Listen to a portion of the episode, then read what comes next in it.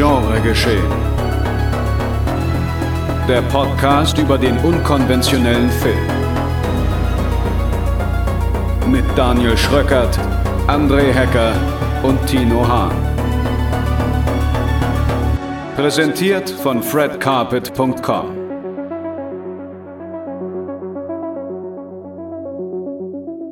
Drei feine Filme, drei feine Herren am Mikrofon kann nur eins bedeuten: Genre geschehen. Herzlich willkommen, meine sehr verehrten Damen und Herren, zur Folge 68 unseres kleinen Trios rund um das ja, Genre geschehen. Und wie immer an meiner Seite André Feinkosthändler Hacker.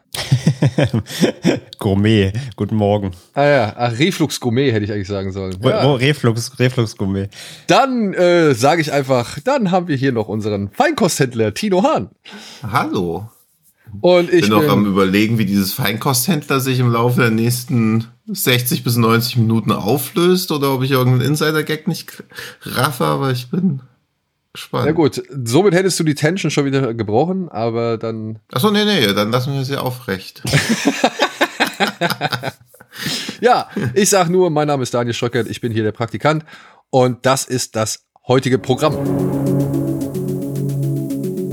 In dieser Folge reiten wir auf extraterrestrischen Schwingen und sprechen über Jordan Peele's Nope, um herauszufinden, was hinter dem kryptischen Teasermaterial steckte. Im Anschluss lassen wir uns klonen, damit wir unserer Nachwelt erhalten bleiben können. Ob das so eine gute Idee ist, debattieren wir anhand von Duel. Und im Anschluss belagern wir mit aller Kraft eine wichtige Brücke im chinesischen Kriegsepos The Sacrifice. Viel Spaß!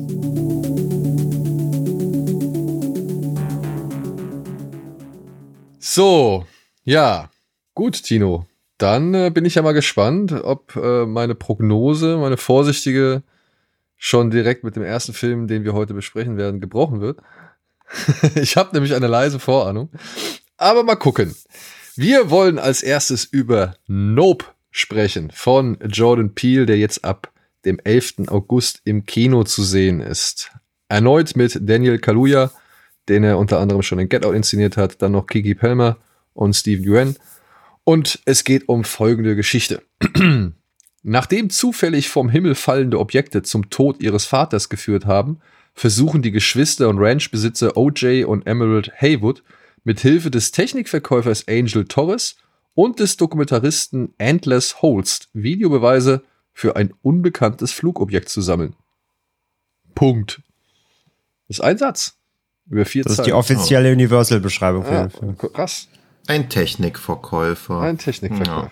Ja. ja, gut, Mediamarkt-Mitarbeiter hätte man jetzt nicht sagen können. denn er arbeitet, glaube ich, bei der Kette namens Fry's oder so heißt sie, glaube ich. Ne? Ja, Fry, glaube ich, ja. Aber es muss ist immer- ungefähr das Gleiche. Ja. ja, Tino, komm. nope. Du hast ihn mit äh, Adolfo in der Sneak Preview gesehen. Und Uke. Ja. Und Uke war auch noch mit dabei. Ja, Ja. Ähm, André und ich waren ebenfalls in der Sneak Preview, zusammen mit meiner Frau und noch diversen anderen Leuten. Und wir haben den auch da am Freitag jetzt vor dieser Aufzeichnung gesehen. Ja. Ich habe ihn am Samstag gesehen. Da könnt ihr jetzt ja mal überlegen, wann wir wohl aufzeichnen. Genau. Und was sagst du? Ja, das war ganz schön langweilig. also. Da ist die Tension komplett Da ist die jetzt. Tension jetzt am Arsch. Naja, gut. Ja. Ach, hätte ich es noch spannender machen Ein müssen? bisschen. Aber gut. Das hätte Jordan Peele auch. Also dich hat's nicht so abgeholt? Nee. Weshalb? Also ich war immer noch so die erste halbe Stunde guter Dinge, aber je mehr klar wird, worum es eigentlich geht und je mehr dann wieder so die aus meiner Sicht größte Falle im Genregeschehen immer mehr zusch äh, im Genregeschehen, im Genre-Kino. Guck mal, ich bin schon das komplett Gleiche. brainwashed. Im Genre-Kino immer mehr zuschnappt, desto mehr hat mich der Film eigentlich auch verloren und ich finde, die letzte Stunde ist halt echt super langweilig. Weil sich immer alles immer wiederholt und man denkt so, oh, puh, okay. Es gibt eh keine wirkliche Bedrohung. Ich habe um nichts Angst. Es geht um nichts. Ich habe vor nichts Angst, aber es wird immer und immer wiederholt. Also so sehr ich auch zu schätzen weiß, wie versucht wurde, das Finale zu inszenieren, da hat er mich komplett verloren. Aber waren es dann die Erwartungshaltungen oder, oder hast du überhaupt Erwartungen? Nee, also das fand ich, wie der Film quasi über die Trailer ja diese Erwartungshaltung aufgebaut mhm. hat und wie der Film das dann so dekonstruiert. Das fand ich noch ganz interessant, aber ich mag halt nicht, wenn die Betrogen das Dümmste, also nicht das Dümmste von der Idee her, sondern das Dümmste vom Verhalten im ganzen Film ist und wenn irgendwas, was gar nicht menschlicher Regel, menschlichen Regeln und menschlicher Logik unterliegen müsste, es dann aber doch tut, damit dann so Verhaltensregeln daraus abgeleitet werden können. Also es ist ja ganz klar definiert im Film schon nach ungefähr der Hälfte, was man tun muss, damit die Bedrohung einen gar nicht attackieren kann, was man tun könnte, um sich der Bedrohung zu entziehen und das wird dann permanent gebrochen, weil der Film irgendwie da eine keine Ahnung, was das auch. Ich verstehe auch nicht so genau, also diese Metabotschaft von diesem, dass Menschen so Lust auf Spektakel haben und dafür alles tun, das kann ich schon irgendwie nachvollziehen, aber diese Metapher auf das Filmemachen an sich wird halt so denkbar langweilig dann inszeniert und es wiederholt sich halt wirklich auch zu vieles. Hm. Das hat mir nicht gefallen, dass gesagt wird, hey, verhalte dich genau so und dann passiert dir nichts. Und dann wird einfach nur sich nicht so verhalten, weil sie etwas brauchen, was der Film irgendwie wie so eine Art Kritik an, an, an Klatschpresse und Social Media inszenieren will, aber es ist auch so rührend inkonsequent zu Ende gedacht, weil das, was am Ende ja scheinbar irgendwie als Sieg im Film verkauft wird, ist ja die größte Niederlage der Protagonisten. Aber wenn der Film da anfangen würde, wo er aufhört, fände ich es gut. Aber dass er da dann irgendwie so denkt, ja, okay, jetzt ist alles vorbei und jetzt ist das irgendwie das Ende, das hat mich enttäuscht. Guck mal, wie schön kryptisch ich einfach spreche, damit nicht irgendwas gespoilert wird. Ja. Aber ich meine, wir zwei verstehen ja insofern ein wenig von dem, was du meinst. Mich würde noch mal einmal kurz interessieren, von welcher Falle hast, also welche Falle meinst du? Na, dass du quasi, also der Film will ja eine Bedrohung etablieren und diese Bedrohung könnte sich ja auch komplett irrational verhalten oder sich so verhalten, dass Menschen irgendeine Logik anlegen können, es aber nicht verstehen. Aber hier ist ja komplett klar, was die Bedrohung will, wie man sie vermeiden könnte und wie man sie besiegen könnte. Und das wird ja wie in so einer Art A-Team-Montage dann zusammengepackt. Und ich glaube, mich hat nicht mal so sehr gestört, dass der Film komplett ungrusig oder komplett unspannend dadurch wird, aber er verpasst auch so eine krasse Chance, indem er einfach sich jegliche Unberechenbarkeit nimmt im Verhalten der Bedrohung, weil es ist ja komplett klar, wie sie sich verhalten wird.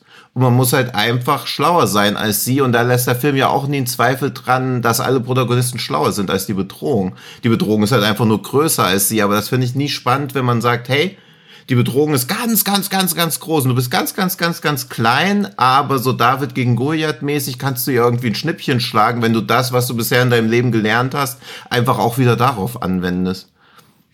Ja. Hm.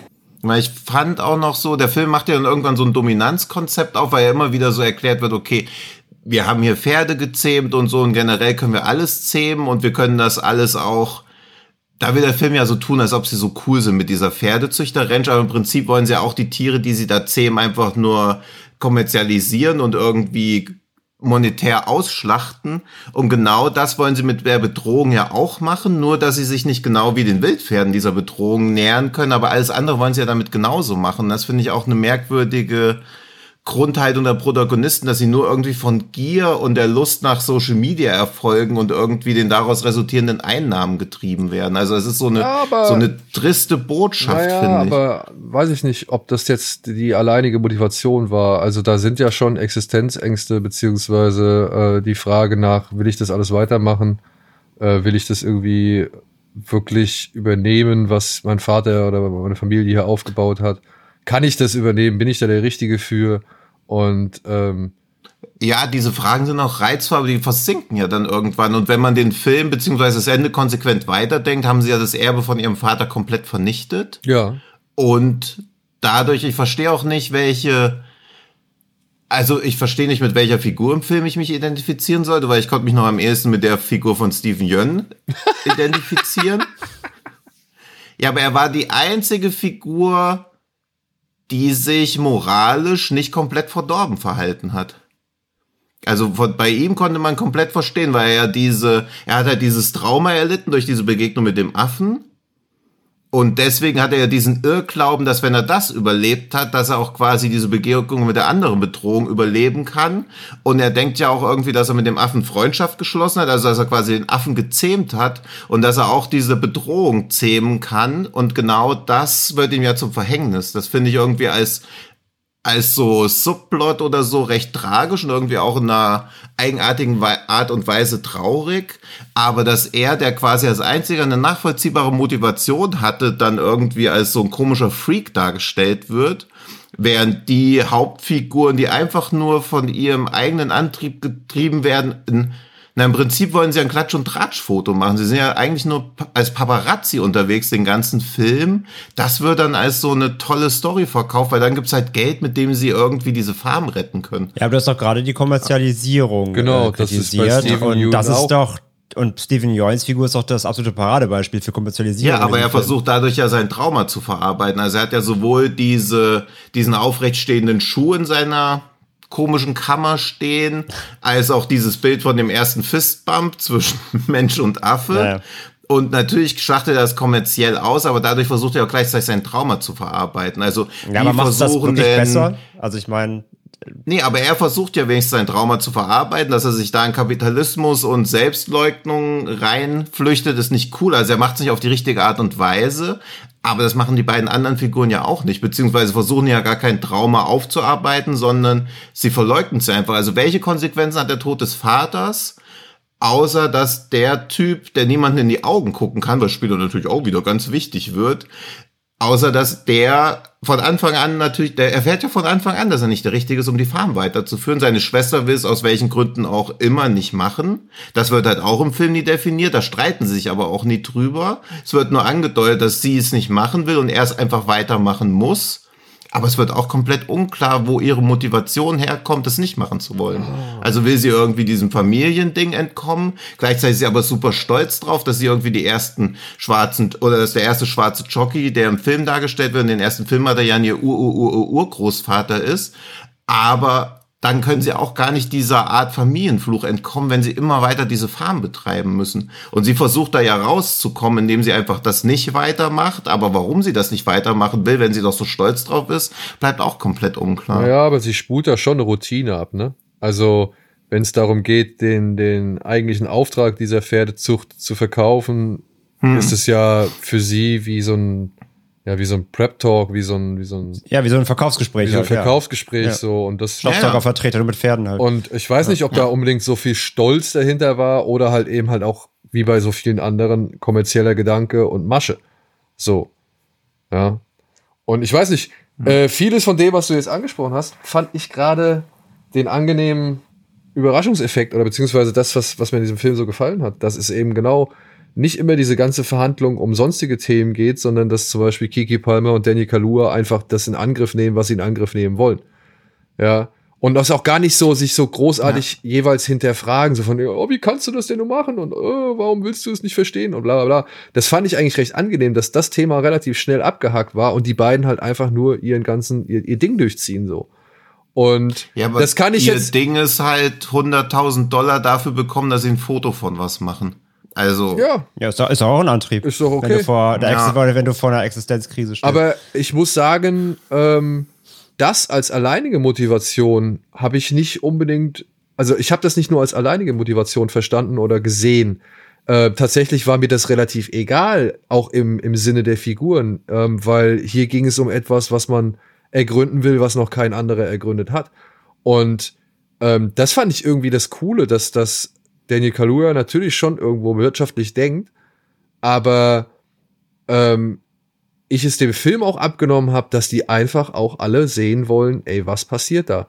Und das mag vielleicht nicht unbedingt anhand von Kiki Palmer und Daniel Kaluuyas Figuren gewesen sein oder erkennbar sein, aber mhm. spätestens durch den Angel und den Dokumentarfilmer, äh, finde ich, kommt die Komponente hinzu dass es darum, ja, dass es da ja auch darum geht, einfach etwas zu ergründen, was man, was noch kein Mensch vorher. Was Bahnbrechendes zu sehen, ja.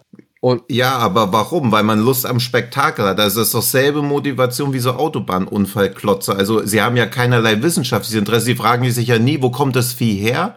Also sie machen sich ja nie Gedanken über den Ursprung, sondern sie wollen einfach nur die absolute Oberfläche im Bild festhalten. Sie wollen halt einen Moment festhalten, der das absolute Spektakel darstellt, aber das irgendwie zu ergründen, da hat ja niemand einen Impuls zu. Also fragt sich ja niemand im Film mal, was ist das überhaupt?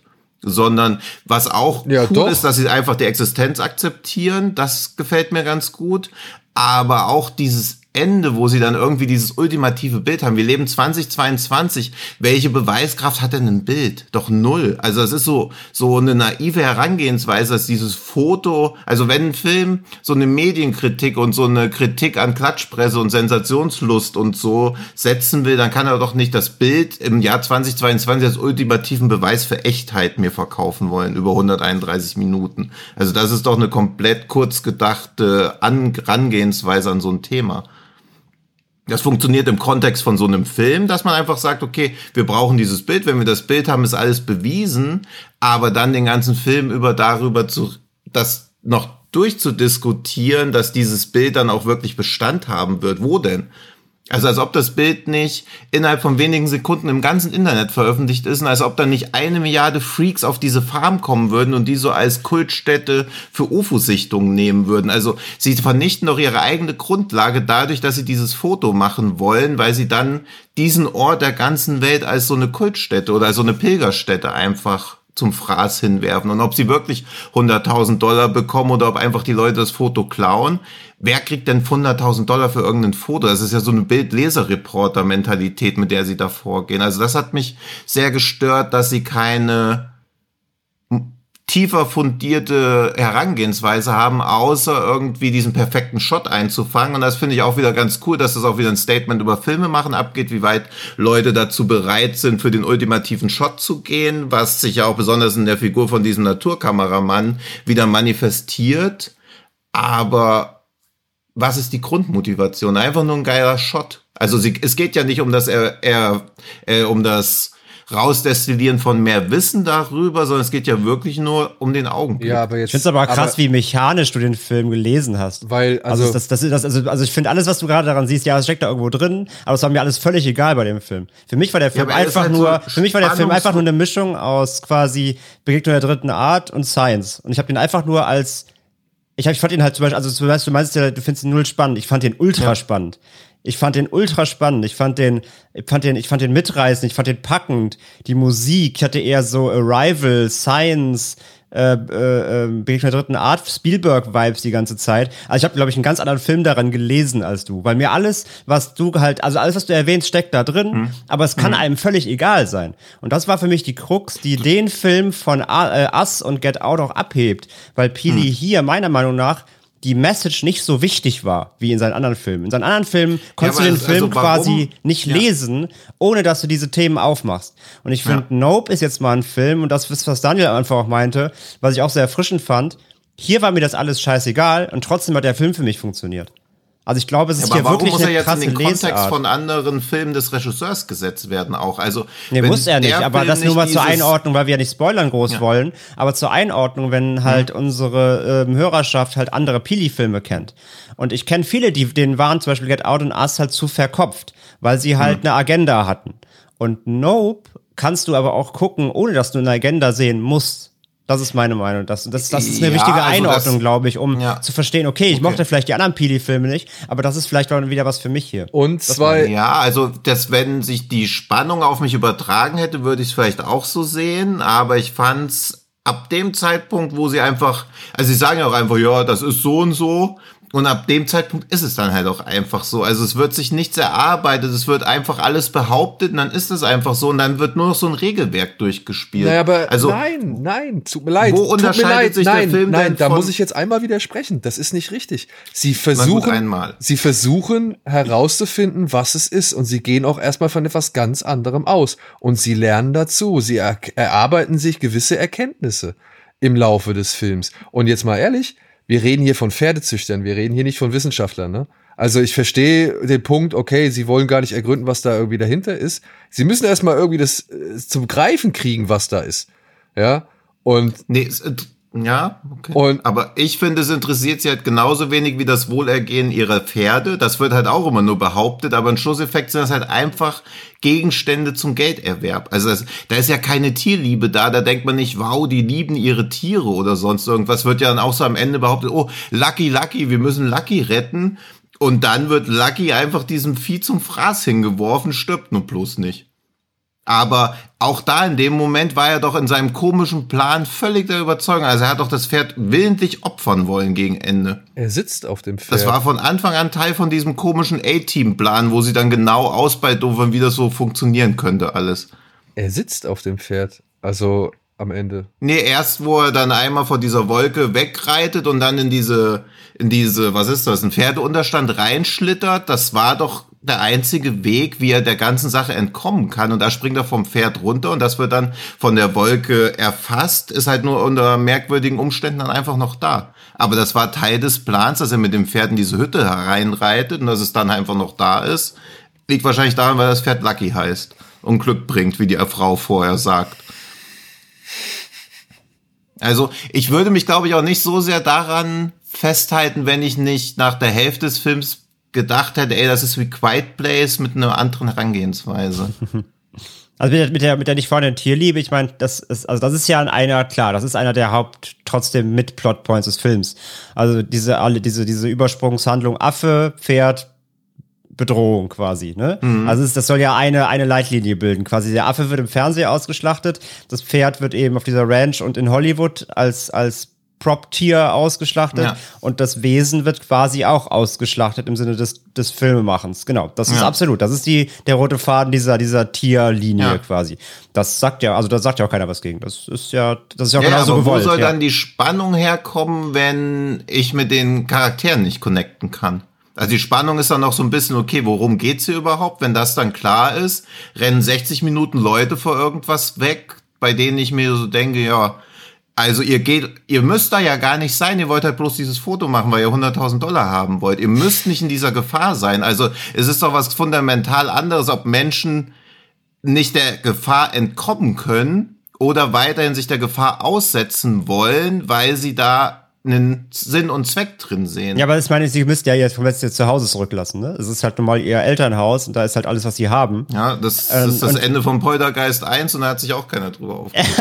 Und außerdem ist es halt trotzdem die Neugier. Wenn du jetzt aus deinem Fenster hinter dir guckst und du siehst im Himmel irgendwas Seltsames, dann rennst du auch nicht nach Venezuela, sondern fragst dich erstmal, was ist denn das? Nee, aber da denke ich auch nicht geil, davon muss ich ein Foto machen, damit ich morgen auf Oh, doch, das Oh doch, das denkst du.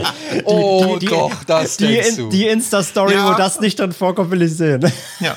Ja, und denk dir dann, wenn ich dabei sterbe, also das ist doch, wir haben doch auch kein Mitleid mit Leuten, die ein Selfie machen wollen am Kilimanj, äh, am, am Niagara-Fällen und dann irgendwie nie runterfallen.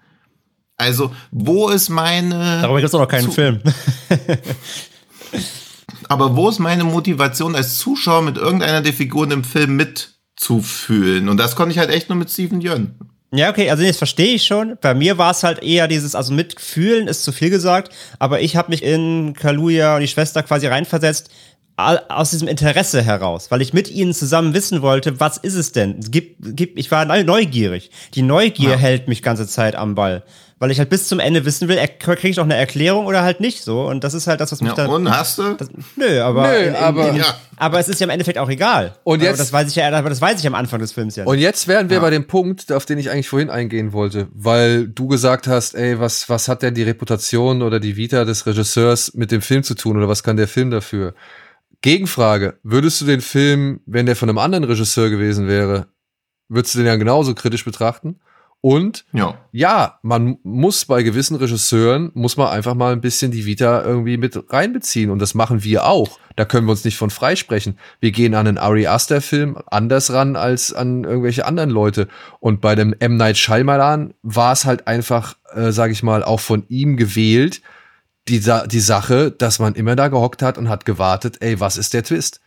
Ja, das ist Fluch Ja. und Segen zugleich, aber ich glaube, da kann man sich nicht so leicht von freisprechen. Und wir gehen jetzt in den neuen Jordan Peele-Film und wir haben Ja. äh, gewisse Trailer haben wir schon gesehen und wir kennen die beiden bisherigen Filme und auch bei zum Beispiel Us hat man sich darüber geschritten, ja, wie sind die denn die Rolltreppe wieder runtergekommen oder hochgekommen? So, Ja, aber das sind ja so kleine. Moment, Moment, also das aber das waren damals, das waren damals wirklich große Diskussionspunkte. Da weiß ich es noch. Gibt Leute, die finden den Film scheiße, nur weil sie das nicht verstehen. Ja, also, also da musste ich mich können, wirklich ja. auch echt ja, okay, lange über, über diese Rolltreppe unterhalten, so, wo ich mich gedacht habe, ja, okay, ja, okay. Ähm, so what? Ja, Tino. Aber vor allem, sage ich ja, vor allem werden jetzt eben bei Nope auch viele denken, okay, das ist, ich gehe jetzt da wieder rein und sehe einen politischen, hochpolitischen Film. Und ja, das, ist es ja. Ah, ja, aber nicht, aber nicht, nicht so extrem sehen. wie bei seinen Vorgängern. Und das ist ja, was ich meine. Ja, aber wenn man das wegzieht, dann bleibt aus meiner Sicht halt wenig übrig. Ja. Und bei mir tatsächlich doch eine ganz, also mehr als ich erwartet habe. Äh, mhm. Wie zum Beispiel äh, Momente, die sowohl scary sein können, ja, ich sag nur Scheune und ähm, Gesicht und dann aber auch gleichzeitig lustig waren. Und das passiert mhm. mehrfach im Film. Und ich fand es, mhm. äh, ich fand es cool, wie Peel hier mit diesen, ähm, ja, von mir aus schablonenhaften Charakterprofilen von Bruder und Schwester äh, gespielt hat, weil wo wir Kiki Palmer als aufgedrehte, ja, vielleicht auch hassenswerte äh, Dauer-Duracell-Performerin irgendwie äh, erleben und Kaluja halt eben als diesen ruhigen, stoischen, wo ich gedacht habe, oh, will ich den jetzt noch mal sehen in so einer eher zurückgezogenen Rolle? Fand ich, geht die, geht diese Kalkulation meiner Ansicht nach echt gut auf, weil was sie da an irgendwie Aktion mit reinbringt, äh, schafft er halt immer wieder mit schönen Reaktionen irgendwie aufzulösen oder eben halt in Humor zu verwandeln oder sonst irgendwie. Hinzu kamen ein paar, ja, ein paar solide Scare-Momente, aber was mich am meisten halt überrascht hat, dass dieser Film letztendlich zu dem wird, was man in ihm sehen kann, nämlich so eine reine äh, Entdeckungsreise, äh, die mich halt ja sowohl an Arrival wie auch André, als aber auch an, an Jaws halt ganz stark erinnert hat. Und das kombiniert mit den geilen Bildern von Heutema, wenn sie da, wenn er, wenn er immer wieder dieses Tal so richtig schön in, in, in die Breite und in, in Szene setzt, plus die Musik, also ich fand es echt überraschend, dass man diesen Film entpolitisieren konnte. Also so, so sehr entpolitisieren konnte oder so sehr frei von der Agenda sprechen konnte, sondern einfach mal wieder als guten, profanen, ja, Freitagabend-Fun äh, genießen kann. Also ich fand das echt erstaunlich in der Sneak Preview, wo halt wirklich viele Leute waren. Man hat und ich meine, ja, ich habe meine Frau neben mir, die halt wirklich überhaupt kein Horrorfilm-Fan ist und, und sehr schreckhaft, die sich natürlich bei gewissen Szenen komplett an mir festgekrallt hat oder halt wieder die Augen abgewendet hat. Aber genau die gleiche Anspannung habe ich auch bei Leuten irgendwie links von uns äh, wahrgenommen, die da wirklich richtig laut die Luft angehalten haben oder aber auch wirklich befreiend gelacht haben bei eben gewissen Momenten, die wirklich unerwartet komisch waren so. Und auch, weiß ich nicht, Meta-Gags, Jumpscares und so weiter, das wurde vom Publikum echt gut aufgegriffen. Und ich glaube, wenn man sich nicht zu, zu verbissen daran stürzt, kann man damit halt echt einen entspannten, good old, weiß ich nicht, Sci-Fi, Horror, Abenteuerabend irgendwie erleben. Und das fand ich irgendwie einfach cool, da rauszugehen und zu sagen, ey, geil, ich sehe gewisse Punkte, ich sehe auch gewisse Verweise auf Filme und so weiter und aufs Kino. Aber ich muss das nicht alles unbedingt benutzen, um jetzt Spaß an diesem Film zu haben. Ja, ich bin halt, also das hätte ich ja auch gern gehabt. Ich bin halt bei Filmen generell schnell raus, wenn mir die Grundmotivation der Figuren zuwider ist, dann kann ich das noch so beobachtend mir anschauen, aber dann darf, darf quasi nicht das Wohlergehen der Figuren im Mittelpunkt stehen. Und ich mag auch, dass das Finale komplett im Tageslicht spielt, aber es ist halt komplett spannungsfrei. Also wie lange das einfach geht, wie sie dann immer wieder mit dem Motorrad rumfahren, dann wird da wieder irgendwas gemacht. Also ich finde das viel, viel, viel zu lang. Also ich habe ja zu lang, zu lang. Also generell Tick ist der Film eh, das stimmt, Also ja. deswegen habe ich auch halt wenig Lust, mir den nochmal anzuschauen, wenn ich schon weiß, dass ich wirklich diese zwei langen Sequenzen, die halt nur auf so eine Oberflächenspannung aussehen, die bei mir leider nicht funktioniert hat, mir das nochmal anschauen müsste. Und das ist auch mein ähnliches Problem mit Quiet Place. Es gibt halt eine Regel im Film, die einfach hingestellt wird, mit der man quasi dann auf einmal so eine Plot-Armor hat. Und trotzdem soll ich so denken, ui, hoffentlich geht das hier gut wieder. Und dann denke ich mir so, ja, boah, anscheinend geht's halt gut, weil ich, ich weiß halt wirklich nicht, was für die Figuren auf dem Spiel steht. Also ich Es tut mir leid, vielleicht fehlt mir da der emotionale Zugang, aber ich finde, Was auf dem Spiel steht, das siehst du einmal, wenn du innerhalb der Bedrohung drin bist mit der Kamera.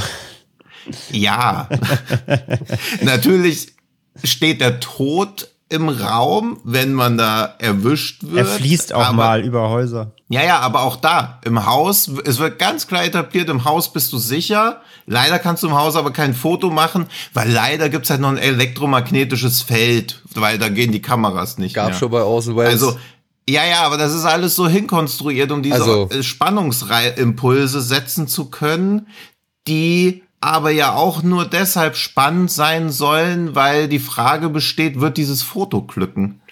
Und das weiß ich, also, keine Ahnung, das ist irgendwie, finde ich das schmierig. ich hätte es ja auch wirklich, also ich meine, dieses, ich finde, Ass finde ich super. Also ich finde generell sind seine Filme halt nicht wirklich gruselig, aber immer sehr spannend.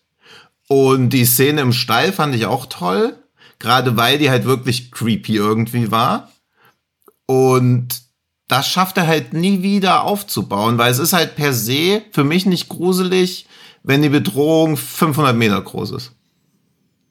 Also ich denke ja auch nicht bei Godzilla, ach du Scheiße, das ist ja der blanke Horror, wenn so ein großes Vieh einjagt, weil das ja, aber da rennt man halt einfach weg. Natürlich ist das irgendwie gruselig, wenn man eine, also wenn man wirklich in der Figur drin steht und hochguckt. Oder Attack on Titan funktioniert ja auch durch die blanke Größe und, die, und eben durch die Unberechenbarkeit. Die wollen halt einfach nur vernichten. Aber da ist halt immer klar, was das Vieh will, was es nicht will.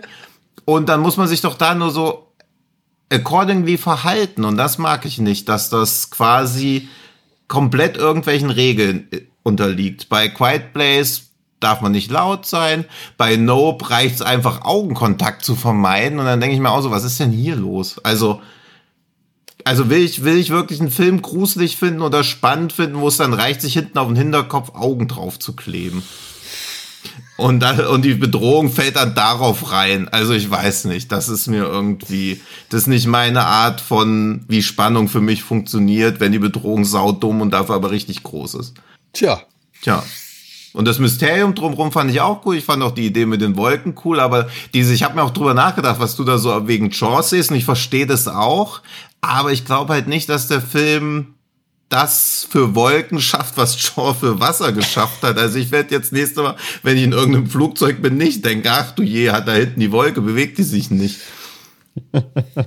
weiß ich nicht, ob es da nicht ein paar Leute gibt, Ja. die das anders sehen werden. Ja, also ich freue mich ja, dass der gut zu funktionieren scheint. Ich finde nach wie vor Ass ist sein gelungenster Film von diesem Worldbuilding oder Mythenbuilding her und Nope hat mich halt leider verloren und war mir dann zu langwierig, weil er mich eben verloren hat. Ja, ich mag Ass momentan auch noch am liebsten. Aber wie gesagt, mich hat gefreut, dass Nope eben nicht so ist wie Ass oder eben Get Out. Das, das finde ich auch, also dass er quasi nicht versucht, den. Erfolg nochmal, weil das quasi gar nicht funktionieren kann oder könnte ohne, also Ass ist ja schon sehr hinkonstruiert, aber wenn man sich auf das Worldbuilding einlässt, funktioniert das schon, aber da noch verkopfteres, verkomplizierteres Worldbuilding aufzubauen, ich glaube, das kann nicht hinhauen. Genau, und deswegen, also ich war, ich war überrascht, dass Nope sowohl nicht das ist, was ich von den Trailern her erwartet habe, Mhm. Wie auch nicht das ist, was ich von einem Jordan Peele jetzt erwartet habe, sondern Mhm. halt ähm, als wirklich good old äh, Horror-Fun gesehen werden Und im kann. Kino gestern wurde auch, also es wurde viel gelacht, also so erschreckt nicht so sehr, es wurde natürlich Ja, ist schon sehr lustig, das stimmt. Ja, ist schon echt lustig. Ja. Wurde natürlich auch wieder an Stellen gelacht, wo ich so dachte, pff, das jetzt lustig gemeint war, weiß ich nicht, aber das ist dann, glaube ich, eher so ein bisschen so einem einschlägigen Sneak-Publikum. Also es ist quasi, glaube ich, auch so das FFF-Publikum, was dann manchmal auch so lacht, wenn gerade wieder was Brutales passiert ist. Wenn der Kopf zerplatzt. Ja, ja, also da in einer Szene, wo halt ein plötzlicher Schuss fällt und die ich eigentlich auch recht traurig und auch geil aufgebaut fand, dass das ein Lacher ist, naja. Ah, Muss man, muss man. Aber generell wieder ein Beweis dafür, Affen in Horrorfilmen immer eine gute Sache. ja, ja. Also, ja, aber am Anfang dachte ich auch Link der Butler Remake, aber ja, war dann. Ja. und da aber muss ich auch sagen, ähm, fand ich das sehr geschickt von der Kamera gelöst, so wie sie gewisse Sachen, äh, sag ich mal, eingefangen haben. Äh, zum Beispiel äh, zum Teil durch eine Tischdecke hindurch, ja. Ähm, Ja. Das fand ich ziemlich cool. Also ich muss generell sagen, die Kameraarbeit fand ich stark. Ich fand die Musik, Ja. ich fand die Musik auch äh, hin, hier und da echt klasse. Ich fand auch die, die Needle Drops, die sie da irgendwie mit eingebaut haben, im wahrsten Sinne des Wortes, fand ich ähm, eigentlich passend. Ja, also da waren ein paar schöne Songs dabei. So, ey, ich weiß nicht, ich hatte einen guten Abend. Ja, also ich fand die, das, also ich glaube, deswegen ärgert es mich auch so, weil die Kameraarbeit fand ich natürlich auch mega und ich mochte auch die Szene am Ende, wo sie mit dem Motorrad dann fährt und in diesen Freizeitpark rein. Ja, ja. Das sah halt so mega gut aus, aber gleichzeitig ist es auch eine Szene, wo ich eher dann sehen will, wie ein riesiges Raumschiff mit so einem Laserstrahl hinter jemanden die ganze Welt so zerstört und nicht, dass sie vor dieser Bedrohung flieht. Also dieses Horrorfilme, deren Finale im Tageslicht spielt, immer höchsten Respekt davor. Wenn sowas funktioniert, ist halt richtig creepy, weil dann kann man nicht mal mehr so sagen, ja, okay, es war aber dunkel, tagsüber passiert es nicht. Aber das war mir dann zu Action getrieben und da Man muss aber auch, man muss aber, glaube ich, auch sagen nochmal, dass auch, auch gerade, auch da muss man den Vergleich wieder anstellen, weil auch wenn Mhm. die Leute jetzt die, die Peel-Arbeit kennen, ähm, ich würde halt auch sagen, dass Nope jetzt vor allem in erster Linie kein Horrorfilm ist. Also Ja. man sollte jetzt wirklich nicht von einem Horrorfilm Ja, ausgehen, sondern wirklich von einem Sci-Fi eher so. Ja, also es ist wichtig, es ist kein rein, kein rein rassiger Horrorfilm, dass man da nicht darauf sich einstellt, weil dann wird man auch eher enttäuscht. Ja. ja. Er hat Ja, also Horrorelemente, das, das macht der aber Film ja dann auch relativ schnell klar, gerade Ja. mit dieser creepy Szene im Pferdestall. Ja. Hey, es ist eigentlich kein Horrorfilm, ich habe nur eure Erwartungshaltung unterlaufen.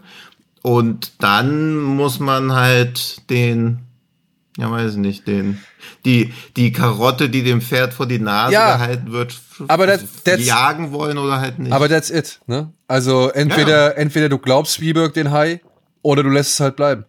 Ja. Ja. Und dann hast du halt ein Problem. Und das ist das gleiche hier so. Und entweder du nimmst dann irgendwie an, dass Godzilla, keine Ahnung, 50.000 Meter hoch ist oder die Independence Day UFOs einen halben Bundesstaat bedecken. Ja. Oder du lässt Oder es halt nicht. bleiben. Ja. Und Ja. Äh, wie gesagt, ich hatte den Eindruck, dass das Sneak-Publikum sehr mitgegangen ist und sehr gut mit dem mitgehen konnte. ja, weil sie in den neuen Jordan Peele-Film reingegangen sind und den ja gar nicht schlecht finden dürfen. Also das, das wusste ja keiner vorher. Ich fand, Ja, nee, es wusste keiner. Natürlich wussten es alle in der Sneak. Also als, also als, äh, also als Nein, im Vorspann, bei uns nicht. Also als im Vorspann bei uns Jordan Peele eingeblendet wurden, ist, ist, im, ist im Publikum immer so, wuh, einmal so ein riesen Jauchzen. Ah, krass. Also es war schon Okay. sehr, äh, da waren alle sehr euphorisch von 0 auf 100 direkt, ja. Ja. Ja, muss ich auch sagen. Wir haben übrigens Katrin Gebbe nach dem Kino wieder getroffen, Tino. Ah. Und äh, die war auch sehr angetan. Ja, also ich will den Film ja auch niemandem madig machen. Ich bin mir, also ich freue mich ja auch immer, wenn ein Film bei mir, oder ich freue mich nicht, also mich ärgert's ja auch, ich hätte ihn ja auch lieber gut gefunden durchaus, aber wenn ich da so eine Minderheitenmeinung habe, weil ich ja auch verstehe, warum er vielen Leuten gefällt. Es hat halt für mich einfach nicht funktioniert. Für mich funktioniert ja auch Quiet Place nicht. Und ich denke immer, wenn Leute sagen, es ist ein guter Film, wo ich so denke, Alter, es Ja, ist Quiet Place finde ich aber auch scheiße zum Beispiel. Also, einfach stinklangweilig, weil sich nur an Regeln gehalten wird. Quiet Place fand ich auch wenn, dämlich. Wenn ein Film oder wo, wo der Filmemacher bisher durch Unberechenbarkeit seiner Stoffe gelebt hat, jetzt so eine Regel einführt und dann einfach so diesen Regeln gefolgt wird. Also ist auch völlig cool, dass er irgendwie mit seinem dritten Film seinen konventionellsten Film gemacht hat. Auch völlig fein, weil man ja trotzdem wissen will, was er als nächstes macht. Also Ja. bin ja jetzt nicht durch mit Peel. Nope 2. Ja. Also, ja, André und ich sagen Jop und tja, Tino bleibt bei Nope. Ich sag so, geht, äh, egal was ich hier gesagt hätte, es gehen doch eh alle rein. Also das ist ja auch das Gute. Aber ich nee, sag mal so, Nee, die Tino Hahn Ultras, die sagen sofort, Naja, weiß Nope. nicht. ja, die, die, schön, dass du da die Mehrzahl benutzt. Das freut mich. die, Anhäng die Anhänger des Heiligen Ernstes werden wahrscheinlich Ja. dann auch noch mal Die- ein bisschen gegen argumentieren. So. Ja, vermutlich. Und ey, natürlich wird es genug, genug Leute geben, die allein sagen, ey, aus Prinzip, weil es Jordan Peele ist, äh, werde ich das hier erstmal äh, kritisieren und schlecht. ja, deswegen ärgert's mich halt auch, dass er mir nicht gefallen hat, weil es auch wieder so wirkt, dass ich nur so eine edgy Anti-Meinung haben will. Nein, es, ich glaube schon auch, dass es genug Leute geben wird, die den nicht mögen. Ich bin nicht Ja, mir ganz sicher. Auch, ich auch. auch. Auch, wie gesagt, vor allem wegen Erwartungshaltung, deswegen sage ich halt noch mal, es ist jetzt nicht so der Horrorfilm wie Us und Get Out waren, er hat nur Horrorelemente. Da sollte man wirklich eine andere Ton, eine andere Tonart bei ihm dann doch jetzt hier ähm, erwarten. Ja. Gut. Was galt es zu erwarten vom Regisseur von. Ah, jetzt habe ich den Namen schon wieder vergessen. The Art of Self-Defense. Self-Defense. Ah, The Art of Self-Defense, genau, ja. Äh, das war die Frage, die ich mir dann gestellt habe. nachdem ich festgestellt habe, ah, das ist der Film von dem. Mhm. Weil ich war mir nicht mehr so ganz sicher, warum schauen wir uns eigentlich jetzt Dual oder Duel an? Von Riley Stearns, ne? Ja. Stearns. Ja, ja der ist jetzt äh, erhältlich, kann man bei Apple TV, Prime Video und so weiter leihen oder kaufen. Blu-ray kommt noch irgendwann. Vielleicht kommt noch mal irgendwann eine Blu-ray raus und es geht. Ja, Tino? ich wollte nur, aber das war auch wieder was. Ist, Yellow Jackets kommt in Deutschland nur als DVD raus. Wird keine. Ja, habe ich auch gesehen. Habe ich auch gesehen, ja. Bescheuert. Ja. Gut. Ja, das war's. Blu-ray ist tot. back, back to the primitive. Ja, ja. ja aber echt so absurd irgendwie. Ja, habe ich auch nicht also verstanden. So, also man kann es ja nicht mal irgendwie mit wie wie bei Vinyl mit ganz vielen Vorteilen rechtfertigen oder so. Es hat halt nur Nachteile. Bis auf das halt viele Leute natürlich einen Player haben, aber technologischer Fortschritt sieht anders aus. Ja. Aber ja. in Duel hat der technologische ja. Fortschritt einen ganzen Sprung nach vorne gemacht. Denn es geht um folgende Geschichte in Duel. Als Sarah von ihrem Arzt eine tödliche Diagnose erhält, wählt sie das neue Verfahren des Klonens, um sich und ihre Familie abzusichern. Wieder erwartend überlebt sie aber. Da es sie nun zweimal gibt, will sie ihren Klon deaktivieren, doch ein Gericht verbietet das und ordnet stattdessen ein Duell bis zum Tod zwischen ihr und ihrem Klon an. Und wie gesagt, ich saß da vor diesem Film und dachte mir nochmal, warum gucken wir den? Wegen Karen Gillen? So? Oder, oder was war der Grund, weswegen wir uns diesen Film vorgenommen haben? Und ich bin echt, ich bin eine ganze Zeit lang so, habe ich im Kopf immer wieder, während ich diesen Film geguckt habe, überlegt, überlegt, überlegt. Ich so, ja, das erinnert mich hier schon an die Art of Self-Defense, so vom Humor her, von den Szenen her, von den Figuren her, wie sie so äh, aufeinander reagieren und auch dann halt selbst abgebildet werden. Und dann irgendwann ist es mir halt dann eingefallen, ah ja, stimmt, das ist die, das ist der neue Film von dem Mann.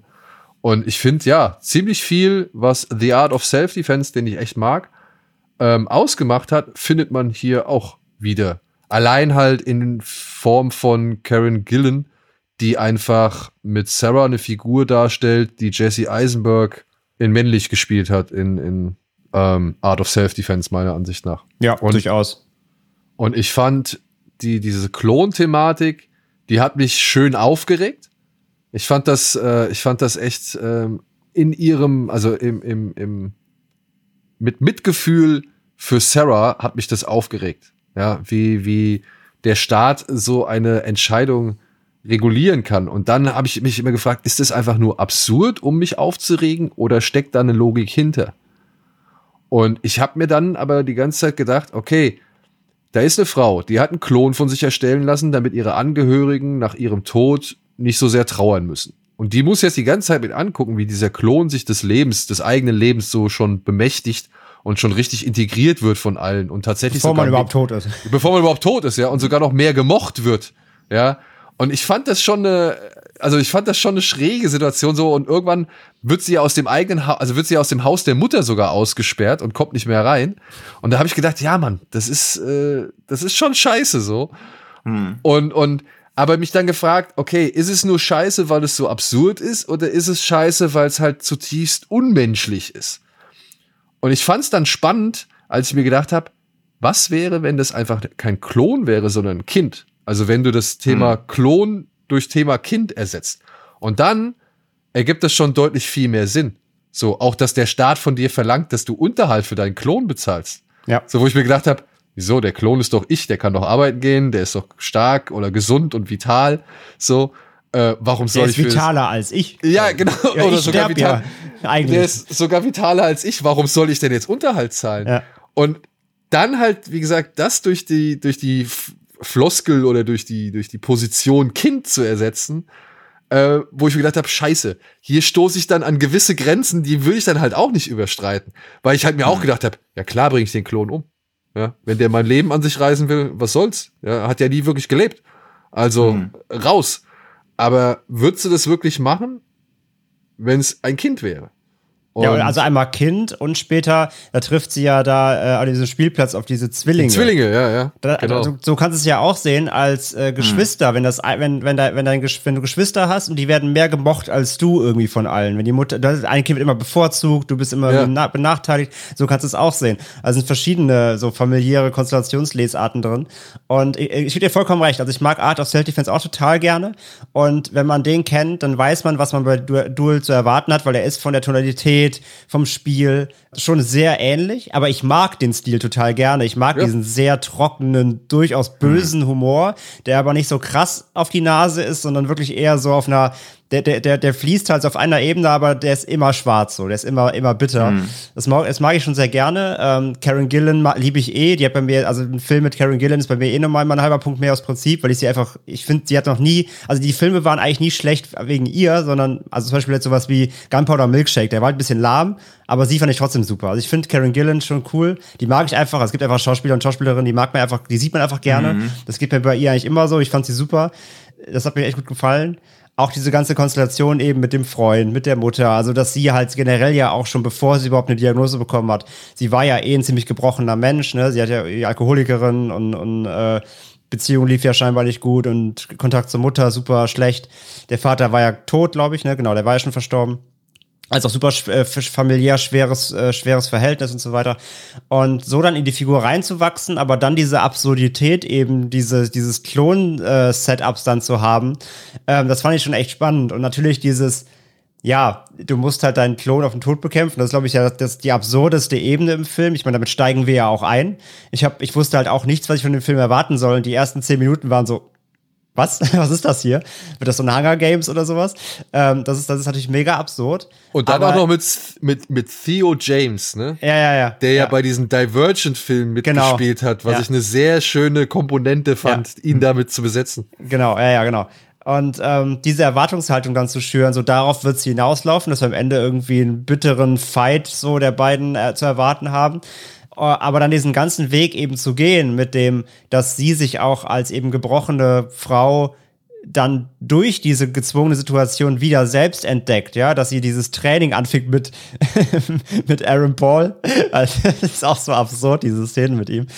Äh, dass, dass sie halt körperlich plötzlich wieder voll fit wird, dass sie aufhört, Alkohol zu trinken und wieder nur noch Wasser trinkt und dass sie, dass sie eigentlich voll zu sich findet in dieser eigentlich super beschissenen Situation und da irgendwie, sag ich mal, das Beste draus macht aber ganze Zeit in dem Wissen halt, es wird irgendwie wahrscheinlich auf was Schlimmes hinauslaufen. Und das mochte ich halt wieder total an dem, an dem, an dem Film. Und gleichzeitig dann, wie er natürlich dann später auch noch mit Erwartungshaltungen auch hier bricht, ohne erst zu viel zu verraten, ähm, woraus dann am Ende hinausläuft. Das ist ein bisschen predictable leider. Das war so ein bisschen durchschaubar, weil es da eine Sequenz mit Aaron Paul gibt, die das Ende quasi ein bisschen schon teasert, wenn man genau, oh, dann muss ja immer so genau aufpassen, aber die verrät schon ziemlich viel. Das kann man sich also denken, ein bisschen, äh, wie es dann enden wird.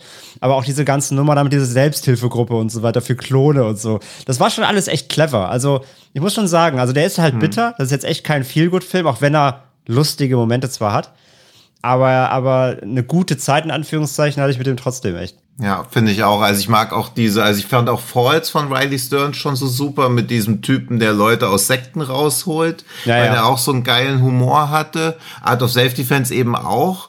Und weil der Film auch nie, ja, nie so zu zärtlich mit seinen Figuren umgeht. Also es ist ihn, es ist, wird schon immer klar, dass er seine Hauptfiguren sehr gern hat und die auch ernst nimmt, aber er verschont sie halt nicht auf so eine, mhm oder fast scheinheilige Art und Weise, wie es viele Filme ja auch machen. Also bei Falls, der Typ ist ja von Anfang an schon kaputt und ich finde, Falls hat auch einen der geilsten Charakterintros überhaupt, wo der Typ am Anfang gleich so im Restaurant sitzt und sich dann irgendwie als, klar wird, dass er das Essen nicht bezahlen kann, sich noch schnell Ketchup in so eine Schüssel reinfüllt und das auch noch so trinkt, wo du so merkst, okay, so eine Figur, da will ich sehen, wie das mit der weitergeht, weil die ist ja schon mit so einfachen Sachen wie irgendwo Essen überfordert. Das ist super spannend. Und ich mochte auch, weil du das gerade auch angesprochen hast, mit diesem Training, wie der Film auch so relativ platt lesbar ist, weil da muss ja eigentlich quasi gegen sich selbst antreten, also quasi gegen den inneren Schweinehund und da sich ja irgendwie durch überwindet. Also ja. wenn sie das geschafft hätte, ohne dass der Klon existieren würde, wäre dann die Notwendigkeit für den Klon auch gar nicht da. Also das ist auch irgendwie ganz schön, wie der Film sowohl diese großen Thematiken der Klontechnik behandelt, als auch so diese kleinen intimen Momente, weil das ja irgendwas sein wird, was zwangsläufig auf uns zukommt, dass wir uns mit ganz vielen absurden Sachen auseinandersetzen müssen, wenn wirklich Klonen mal so weit sein wird. Ja. Und nicht zum Beispiel, also zum Beispiel gibt's ja auch irgendwie mit, mit, das geht ja schon mit autonomem Fahren los, dass du, wenn du in einem Auto sitzt, was autonom fährt und vor dir läuft eine Mutter mit einem Kind über die Straße und gegenüber kommt ein Laster, der auf euch zufährt und was soll das autonom fahrende Auto jetzt machen? Also im Prinzip müsste es ja dich retten, weil du der Besitzer des Autos bist und die Frau mit dem Kind überfahren, weil die Alternative wäre, auf die Gegenfahrbahn auszuweichen, dann stirbst du aber. Ja. Und das ist ja irgendwas, wo es mal Gesetze geben muss, weil im Prinzip muss das Gesetz ja so lauten, dass immer der Fahrer des autonomen Fahrzeugs stirbt. Aber wie willst du das durchsetzen? Dass du quasi unterschreiben musst beim Kauf von einem neuen Tesla. Ja, im Zweifelsfall sterb ich, weil die Frau, die mit ihrem Kind über die Straße läuft, kann ja nicht geopfert ich werden. Verzichte durch mein auf meinen KI-Bonus oder sowas. Ja, ja, oder halt dieses, das ist ein, eine Person gegen eine, also diese moralische Aufrechnung, wie viel eigene Le einzelne Leben eigentlich wert sind, die durch irgendwelche Artificial Intelligence. Ja, genau, genau. Oder, äh, die, die Berechnung, wie viele Personen sitzen im Auto und wenn dann, ja. wenn, wenn draußen mehr Leute zu Schaden kommen als drinnen, dann, also ein Zollzweckkrieg gewinnt der, wo mehr Leute zu Schaden kommen würden und die werden dann verschont. Ja, quasi. aber was machst du, ja. wenn die Leute, die zu Schaden kommen, halt auch alle noch nicht festgenommene Mörder sind? Also das kann, das kann nicht so festgestellt werden, aber es gibt ja diesen Moraltest, ja, ja. wo du so verschiedene Fragen gestellt bekommst, auch dieses Trolley-Problem. Also wenn du einen Zug umleiten kannst und dann sterben statt fünf Leuten nur drei Menschen, mhm. wie würdest du handeln? Und das sagt ja auch ganz viel darüber, was für Challenges da einfach noch auf uns zukommen, mhm. weil das irgendwann Gesetze kommen, die so sagen, ja, Fahrer von autonomen Autos werden einfach sterben im Zweifelsfall, weil das autonome Auto sie opfern wird, wirst du dann nie wieder in so ein Auto einsteigen. Gleichzeitig wird ja. auch BMW das verhindern und dann sitzt du in so einem autonomen Auto, was in Verkehrssituationen einfach draufhält. Also, also das kriegt man auch in der Fahrschule irgendwie, dass du bei einem Reh im Zweifelsfall auch lieber draufhalten sollst, als auszuweichen. Und wenn das dir dann irgend so eine KI abnimmt, und da sind ja Themen, die wirklich auf uns zukommen, und auch dieses Klonen von Menschen eins zu eins wird noch nicht so sehr, so, also ich glaube, das werden wir nicht mehr erleben, aber irgendwann nicht, wenn sich das technisch machen lässt, dann wirst du irgendwann ja auch quasi ja wie so eine Organbank einfach haben. Ja, ja, und vor allem bei der, also bei der Autonummer nochmal, dann ist es ja am Ende des Effekts, bist du ja dann wie so ein, dann bist du ja wie so ein Lokführer im Zug, von mhm. dem sich jemand vorschmeißt. Du kannst gar nichts machen. Ja. Also du bist traumatisiert und du bist aber nicht mal, also eigentlich bist du nicht schuld, aber du saßt trotzdem in dem Auto, also bist trotzdem der Fahrer eigentlich. Also das ist ja auch. Ja, ja genau. Also diese moralischen also, Fragen ja, sind ja nochmal so eine ja, ganz andere ja, genau, Kiste. Genau, ja. Und dann ist halt nur tröstlich, dass diese Klontechnik, wie sie in so Filmen dargestellt wird, nicht funktionieren kann, weil du ja nicht quasi, das ist ja kein Klon, das ist ja eine Kopie, die erstellt wird, so eine 1 zu 1 Kopie. Aber ein Klon von dir würde sich ja trotzdem ganz anders entwickeln. Also es lässt ja die ganzen äußeren Einflüsse. Also sonst wären ja eineige Zwillinge auch immer komplett identische Menschen, die sich aber auch komplett anders entwickeln können. Und klonen bedeutet ja immer kopieren, aber so wird es nicht sein. Also man kann nicht einen komplett ausgewachsenen Menschen eins zu eins reproduzieren. Deswegen ist das ganz gut, dass das im Film immer ein komplettes Zukunftsszenario ist. Ja, beziehungsweise im Film machen sie ja sogar einen Gag draus, weil sie ja andere ja. Augenfarben hat. Und dann sagen ja. sie ja, also der Klon hat eine andere Augenfarbe als die echte, und dann sagen sie ja noch, ah, das ist ein Fehler unterlaufen, sollen wir nochmal neu machen, wir können ihn wieder quasi, wir ja, können ihn einschrotten und dann machen wir ja. nochmal neu. Und sie so, nee, nee, alles gut. Ja, wo halt so der Film nochmal betonen will, dass sie wirklich identisch sind, um halt diese ganzen reizvollen moralischen Grundfragen dann halt abzuhandeln. Ja, ja, genau. Das ist schon echt, ja. das ist schon echt ganz spannend. Aber ja, absolut. Also das, das, das sehe ich halt auch so. Und ja. ähm, also es ist ja nicht so, dass der Film jetzt irgendwie unfassbar wissenschaftlich daran geht. Ne? Das ist jetzt auch kein Minority nee. Report oder sowas. Aber so grundlegend, diese ganze Menschlichkeitsfrage steckt da schon drin. Das mochte ich schon gerne, mhm. wie er das halt auf so eine sehr, ja, irgendwie trockene, aber wie gesagt, vor allem böse, bittere Art halt auserzählt. Ja. ja. Wie heißt dieser Film mit Schwarzenegger, wo er auch einen Klon hat? Ist das Six Day? Wo er einfach nur irgendwie einmal draußen am Fenster steht und reinguckt und so irgendwie er selbst ist. War das, ich glaub, Six, das ist Day? Six Day?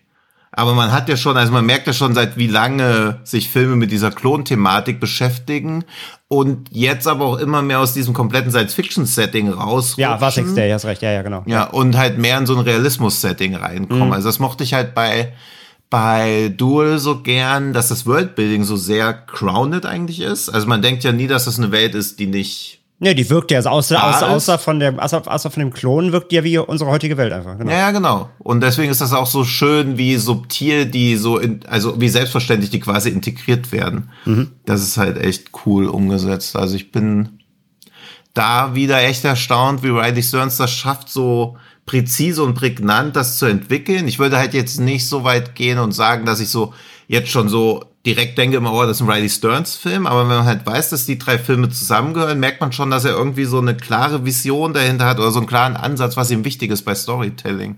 Ja, also wie, also, deswegen, ich hab's, also gerade seinen Humor erkennt man schon. Ja. Weil der schon, ja, der ist schon nämlich, sehr ja. speziell. Also ja. der, also es gibt natürlich gibt's viele schwarze Komödien und so weiter, aber ich finde, sehr hat schon mhm. eine sehr eigene Art, die Figuren auch so, also sie wirken zwar echt, aber irgendwie auch mhm. alle gebrochen und dabei ja. halt, wie gesagt, es gibt halt, also es, es, ist zwar lustig, aber trotzdem ist es halt auch permanent. Es ist ja nicht, dass du, dass du laut schallend lachst, sondern es ist ja nee. immer dieses leichte, so, oh Gott, so ein bisschen in sich rein, mhm. weil es halt ja eigentlich trotzdem die ganze Zeit immer einen bitteren Beigeschmack hat. Und ich finde, das hat er. Ja, das tut halt schon so ein bisschen weh. Bisschen weh genau. Immer. Das, aber gleichzeitig ja mag durch. man, ja, aber gleichzeitig mag man die Figuren halt auch. Also irgendwie so nicht wirklich sympathisch, aber irgendwie schon so liebenswert und nachvollziehbare Antifiguren zu schaffen, das finde ich ist immer schon so eine große Kunst, weil bei Falls ist keine Identifikationsfigur vorhanden, bei Art of Self-Defense auch nicht. Und hier ist natürlich irgendwie schon äh, Sarah als Identifikationsfigur vorhanden, aber ihr Antrieb wird während des Films für den Zuschauer auch immer so, wo man so denkt, ja, also kann ich schon verstehen, aber das ist halt jetzt auch irgendwie nicht mehr nur ein Klon, das ist auch so ein Mensch. Also man merkt dann halt auch so, wie dieses Töten des Klons ja dann auch zu so, so einer selbstsüchtigen Sache dann einfach wird. Oder zu so einer selbstdefinierenden Sache. Das finde ich halt spannend, weil man, glaube ich, sich selbst auch irgendwann diese Frage stellen würde, boah, kann man jetzt diese Person wirklich noch töten oder nicht? Aber ist das nicht gerade der, der böse Witz dabei? Die, die Motivation diesen Klon aus dem Leben zu schaffen oder schaffen zu wollen, hm. der ihr so gesehen einen neuen Lebensantrieb gibt, weil sie ist ja letztendlich, letztendlich ja bereit zu sagen, ah, weißt du was, mir geht's jetzt eigentlich so gut, ich bin jetzt so aus meinem Loch wieder rausgekommen oder ich konnte mich jetzt durch diese ganze Aktion oder durch diese ganze Vorbereitung aus dem Loch, in dem ich mich befunden habe, wieder rausziehen. Ich muss dich eigentlich gar nicht mehr töten. So. Und ja, das wäre jetzt vielleicht der Moment, wo wir vielleicht einmal kurz ins Spoiler-Territorium mhm. gehen würden. Ja, also äh, liebe Zuhörerinnen und Zuhörer, ab jetzt seht ihr dann in den Show Notes, äh, wann hier ein Spoiler-Part folgen wird. Also ab jetzt beziehungsweise wo ihr hinspulen müsst, genau. wenn ihr das jetzt nicht hören wollt, den Film selber noch komplett sehen wollt. Weil das fand hm. ich nämlich dann letztendlich ähm, ja ja fast schon auch echt äh, aufrichtig tragisch, wenn sie dann äh, zusammen mit ihrem Klon in den Wald geht und die noch irgendwie war, ja, Moment, du bist doch jetzt, äh, also du würdest mich leben lassen, so, das würdest du wirklich machen und keine Ahnung, wir, wir, wir können beide koexistieren. Und ich dachte nur so, ja, cool, finde ich schön eigentlich, dass der Film diese Lösung versucht, ja, irgendwie was daraus zu machen.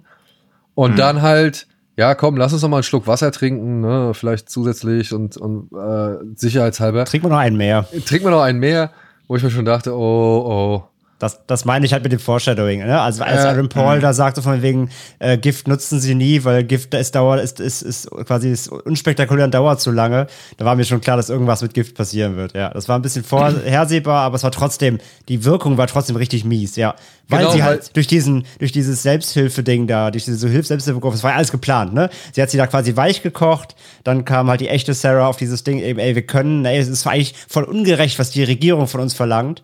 Lass uns zusammen halt fliehen, wir müssen über die Grenze, damit sie uns nicht finden, so quasi. Und dann fällt ja. sie halt voll in den Rücken, ja.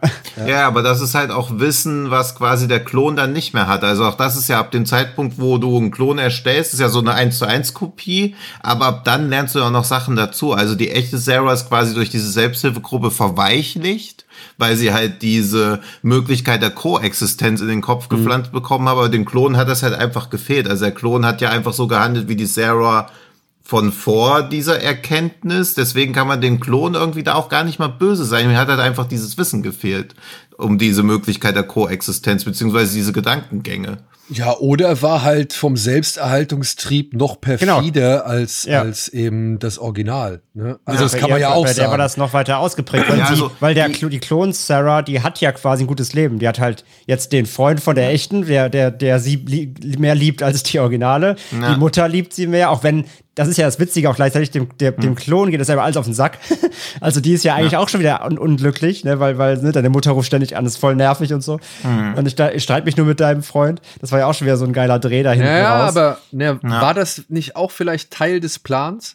Nee, Von das siehst du ja dann am Ende auch, wie, wie genervt sie eigentlich ist. Also der, deswegen, ja. deswegen bricht sie ja am Ende dann auch so im Auto zusammen, weil, weil sie ja quasi die echte Sarah gekillt, aber selber, jetzt ist der Klon quasi in der gleichen Situation wie Sarah am Anfang des Films. Und hier würde ich jetzt, äh, genau das ist das Ding.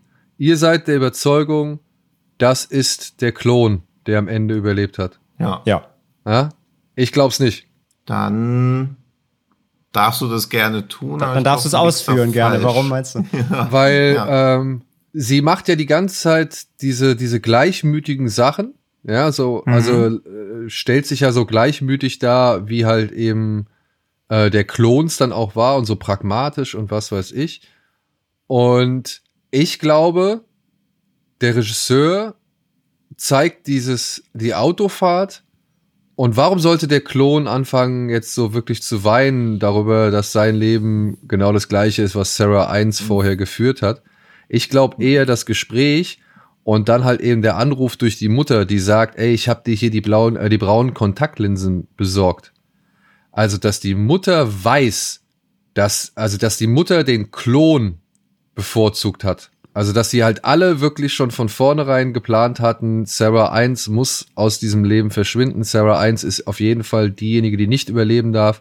Und die Mutter sich schon damit abgefunden hat, dass ihre falsche Tochter äh, Teil ihres Lebens wird. Dass und der Klon es schaffen wird. Quasi. Dass der Klon es schaffen wird. Und dass das dann quasi die echte Sarah ist, die feststellen, also nochmal feststellen muss, dass das komplett, dass, dass die alle irgendwie nicht auf ihrer Seite waren. Also dass die von vornherein, weil die Mutter sagt ja noch in dem Gerichtsverfahren, und das ist das, was mich so ein bisschen wundert. Die Mutter sagt in dem Gerichtsverfahren oder wird gefragt, sind Sie sicher, dass das die Tochter ist, die sie im Leib getragen haben. in ihrem Leib getragen haben, neun Monate und 18, 18 Jahre lang aufgezogen haben. Und die Mutter sagt, ja, ich bin mir absolut sicher. Und dann ruft die Mutter an und sagt, ey, ich habe dir die braunen Kontaktlinsen besorgt, weil, ja, damit dann halt verdeckt wird, dass es eben nicht Sarah ist, äh, Sarah äh, 1 ist, äh, weil Sarah 2 ja halt von Geburt an braune, äh, blaue Augen hat und halt diese Kontaktlinsen braucht, um auszusehen wie Sarah 1 finde ich von der Lesart cool und fände ich auch cool, wenn der Film das irgendwie mehr zulassen würde. Aber es wird ja gerade durch dieses Autofahren gezeigt, dass sie der Klon ist, weil der Klon ja auch nicht richtig Autofahren genau. kann und sie kann es ja auch nicht. Ja, ja. Also warum sollte sie das imitieren? Es ist ja niemand da außer dem Zuschauer. Also für also den Zuschauer einmal ist das, das so Auto und halt, wo sie im Bett auf zu Hause sitzt und der äh, ihr, ihr, ihr Freund dann halt so sagt, du kannst auch mal wieder ein bisschen hier trainieren, du nimmst zu viel zu. Äh, ja. Die echte Sarah hat ja durch das Jahr Sport super krass, ist ja voll in Form mhm. gekommen. Die hat ja hier mit Hip-Hop-Dance und so. Die, also das, auch das halt, das passt nicht. Ja, na Moment. Ja, Zwischen eben, ich komme zu dem Turnier, ja, und ich, ich komme zu dem Turnier und ich bin ähm, jetzt aber halt zu Hause und entnervt, dass die Mutter schon wieder anruft und das Auto ist voll im Arsch und so weiter ist für mich aber auch schon ein bisschen Zeit vergangen, beziehungsweise ist da ja auch noch diese Gerichtsverhandlung. Und ich habe mich halt gefragt, wenn es die echte Sarah ist, die so tut, als wäre sie der Klon, die jetzt halt die echte Sarah äh, übernommen hat oder beziehungsweise die, die Rolle der echten Sarah übernommen hat, ähm, warum nimmt sie nicht die Gelegenheit wahr, in dieser Gerichtsverhandlung äh, zu sagen, das, also das, das alles auffliegen zu lassen oder platzen zu lassen. So, das war so meine größte Hürde, die ich bei dem Thema mhm. hatte. Aber ich finde, der Film zeigt vorher ja schon, dass die echte Sarah daran verzweifelt, dass der Klon besser ist. Und am Ende soll das halt gespiegelt werden, dass der Klon halt begreift, dass er eine Existenz angenommen hat von einer Person, die, sie, die der Klon trotzdem nie sein wird, dass er sie nie verkörpern kann, weil diese ganzen Unzulänglichkeiten ja weiterhin da sind. Auch dieses Traumleben, was Sarah, also die echte Sarah im Vorfeld hatte, ja auch gar kein Traum ist, sondern ja auch ziemlich nervt. Und das finde ich halt als Ende deutlich düsterer, als wenn es die echte Sarah wäre. Weil wir am Beispiel der echten Sarah ja schon gesehen haben, dass sie unter diesem also unter diesem Klon leidet, weil sie den Klon einfach als besseres Abbild von sich selbst begreift. Und das ist ja auch immer das Ding, dass man wahrscheinlich immer denken würde, der eigene Klon ist besser als man selber oder diese Selbstzweifel entstehen würden. Und der Klon ja die gleichen Zweifel auch einfach hätte. Also der Klon will ja quasi sie sein, weil er das alles nicht aufgeben will. Aber gerade an diesen Unzulänglichkeiten, wie das sie nicht Auto fahren kann, da wird sie immer wieder daran existiert, dass sie eine Existenz angenommen hat von einer Figur, die sie nie wirklich verkörpern kann, sondern nur ja, aber, also, imitieren. aber das, das, also das, was du sagst, denke ich von vornherein. Also warum sollte ein, ein Abbild von mir nicht die gleichen Probleme haben wie ich? Also, warum sollte ich davon ausgehen, dass das besser ist als ich? Kann ich, Weil du von dir selber immer denken wirst, dass du das wesentlich komplexere Wesen bist. wenn eine exakte Das macht jeder Mensch. Jeder Mensch denkt, dass er wesentlich komplexer ist als alle Menschen in seinem Umfeld. Also es ist ja auch ein Selbstschutzmechanismus. Ja, aber das, das meine ich ja jetzt nicht unbedingt. Also warum so, also Hm. wenn, wenn es doch heißt, diese, diese Kopie, die erstellt wird, die muss zum einen noch dazu lernen und kann ein ganz anderer Mensch werden. Das sagen sie ja. Genau. Aber diese Möglichkeit des Dazulernen, so ein anderer Mensch werden, nimmt sich der Klon ja dadurch, indem man die Rolle der echten selber schlüpft. Also er hat sich ja quasi seine eigene Identität beraubt, eben weil er wieder, also quasi der Klon wird ja wieder zu einem Klon, weil er diesmal die echte Sarah vorspielen muss. Also vorher war klar, der Klon ist der Klon. Und jetzt ist der Klon die echte Sarah, muss die ganze Zeit das behaupten. Also quasi klont sich der Klon gegen Ende nochmal selber als die echte Sarah und verliert dadurch ja jegliche eigene Identität, weil er auch immer oder sie auch immer wieder merkt, hey, ich kann gar nicht Auto fahren. Ich bin nicht die echte Sarah, aber ich muss jetzt die echte Sarah sein. Aber, ja, aber dann, dann, dann irgendwas passt für mich da nicht, weil das Ding ist ja, die beiden sollen ja ein Duell antreten und der Gewinner des Duells darf überleben. ja, Und wenn sie am Ende auf dieses Footballfeld gelaufen kommt, hat sie die, Ja, aber- hat sie die Klamotten von Sarah 1 an. ja. Und Sarah 1, Sarah 1 ähm, sagt halt, sie ist das Original. Mhm. Obwohl sie sagt, ich bin mit dem Ding, mit dem man das Auto lenkt, nach links gefahren, obwohl ich eigentlich nach rechts musste. Was uns ja Mhm. so gesehen, das Äh, sagt sie ja im Auto vorher auch schon mal. Wo beschreibt Genau. sie das Autofahren aus ihrer Sicht? Genau. Weil sie sagt, der Klon, also der Klon sagt ja von sich, er hat keine Ahnung, was bei Autofahren abgeht. Also das heißt, da kommt eine Frau an, die sieht aus wie Sarah 1, spricht aber wie Sarah 2, die keine Ahnung hat vom Autofahren, sagt aber, sie ist Sarah 1. Mhm. Ja? Und sie, also sie ist das Original. Und so muss in einem Gerichtsverfahren irgendwie festgestellt werden, ob sie wirklich das Original ist. Aber sie ist der Klon, der so tut, als wäre sie das Original. Ja. Mhm. Und das Also wissen aber Mutter und Freund. Also ich glaube, Mutter und Freund wissen, dass es der Klon ist, aber sagen halt vor Gericht aus, wer die echte, damit sie halt das, damit sie sie behalten können. Aber das Ja. ist doch eigentlich unsinnig, weil wenn jetzt nur der Klon angekommen wäre, dann hätte doch der Klon weiter bestehen können. Also sie könnte doch von vornherein sagen, ich bin der Klon. Ja, aber das will sie ja nicht, weil sie ja schon, sie will ja dieses Leben erst. Und dann, wie du richtig sagst, erst nach diesem Zeitsprung nochmal kommt, merkt sie ja dann, dass sie Ja. jetzt in diesem Alltagstrott gefangen ist, den sie eigentlich scheiße findet. Ja, und das also sie Ding hat, ist doch, sie hat wenn, quasi die echte Sarah getötet, äh, ist jetzt in einem Leben, das sie eigentlich kacke findet. Und das merkt sie ja dann in diesem Autozusammenbruch, dass sie realisiert hat, sie hat jetzt jemanden umgebracht, um äh, zu, zu gewinnen, aber jetzt ist sie eigentlich eine Gefangene in einem scheiß Leben. Ja, und ein Klon ist doch trotzdem eine ganz andere Person, als ob wenn jetzt gleich ruft die Polizei an, Gott, aber ja, Silke ist irgendwie explodiert, weil sie einen Luftballon gegessen hat, um nochmal Bezüge zu anderen Filmen zu nehmen. Und, und hier ist aber ein Klon, da sagst du auch nicht, ja gut, du wirst doch die ganze Nacht wach liegen und diesen Klon angucken und so denken, Alter, gleich zieht er ein Messer und bringt mich um. Also ein Klon ist ja trotzdem eine komplett fremde Person. Also man. Ja, aber Ehemann Man- und, und Mutter haben sich doch komplett auf diese fremde Person eingelassen und haben sie als die Tochter akzeptiert, die sie Ja, weil eigentlich sie die bessere Variante ist, aber das ist ja auch eher diese, dieser, diese, so wie Sarah ja auch quasi trainiert, um das, die beste Version ihres Selbst zu werden, um den Klon zu vernichten, ist der Klon ja schon die, eine bessere Version ihrer selbst. Also wir würden doch auch quasi dieses, wenn wir einen Partner haben, aber der Partner könnte durch irgendein Upgrade zwei IQ mehr haben, würden wir auch sagen, ja, go for it. Also würden wir nicht, weil wir den Partner so lieben, wie er ist, aber das soll auch diesen Perfektionswahn irgendwie zeigen, der mit Klonen ja immer irgendwie beinhaltet wird, weil das der Film dann quasi Sarah wird ja geklont, weil sie unheilbar krank ist. Aber genauso gut könnte er ja, und das zeigt der Film nicht, aber genauso gut könnte der Mann ja auch sagen, ja, also ich finde die eigentlich ganz gut, aber die Brüste sind mir ein bisschen klein, klon mir die mal mit größeren Brüsten. Das ist ja der nächste logische Entwicklungsschritt in so einer perfiden Welt, wie der Film sie irgendwie so zeigt. Und dass dann irgendwie sowohl der Vater, äh, die Mutter als auch der Partner sagen, ja, okay, eigentlich ist sie schon ein bisschen cooler als die echte Sarah und die echte Sarah trainiert sich jetzt dahin, um genauso zu werden, aber das ist, dauert uns zu lang, da haben wir gar keinen Bock drauf, wir behalten einfach den Klon, soll ja auch so ein bisschen diese Austauschbarkeit von Menschen zeigen, sobald eine bessere Version da ist. Also darum geht's ja bei Klonen. Das geht ja nicht darum, eins zu eins Abbild zu schaffen, sondern im Idealfall, dass einer von beiden Klonen ein besseres Leben führt. Ja.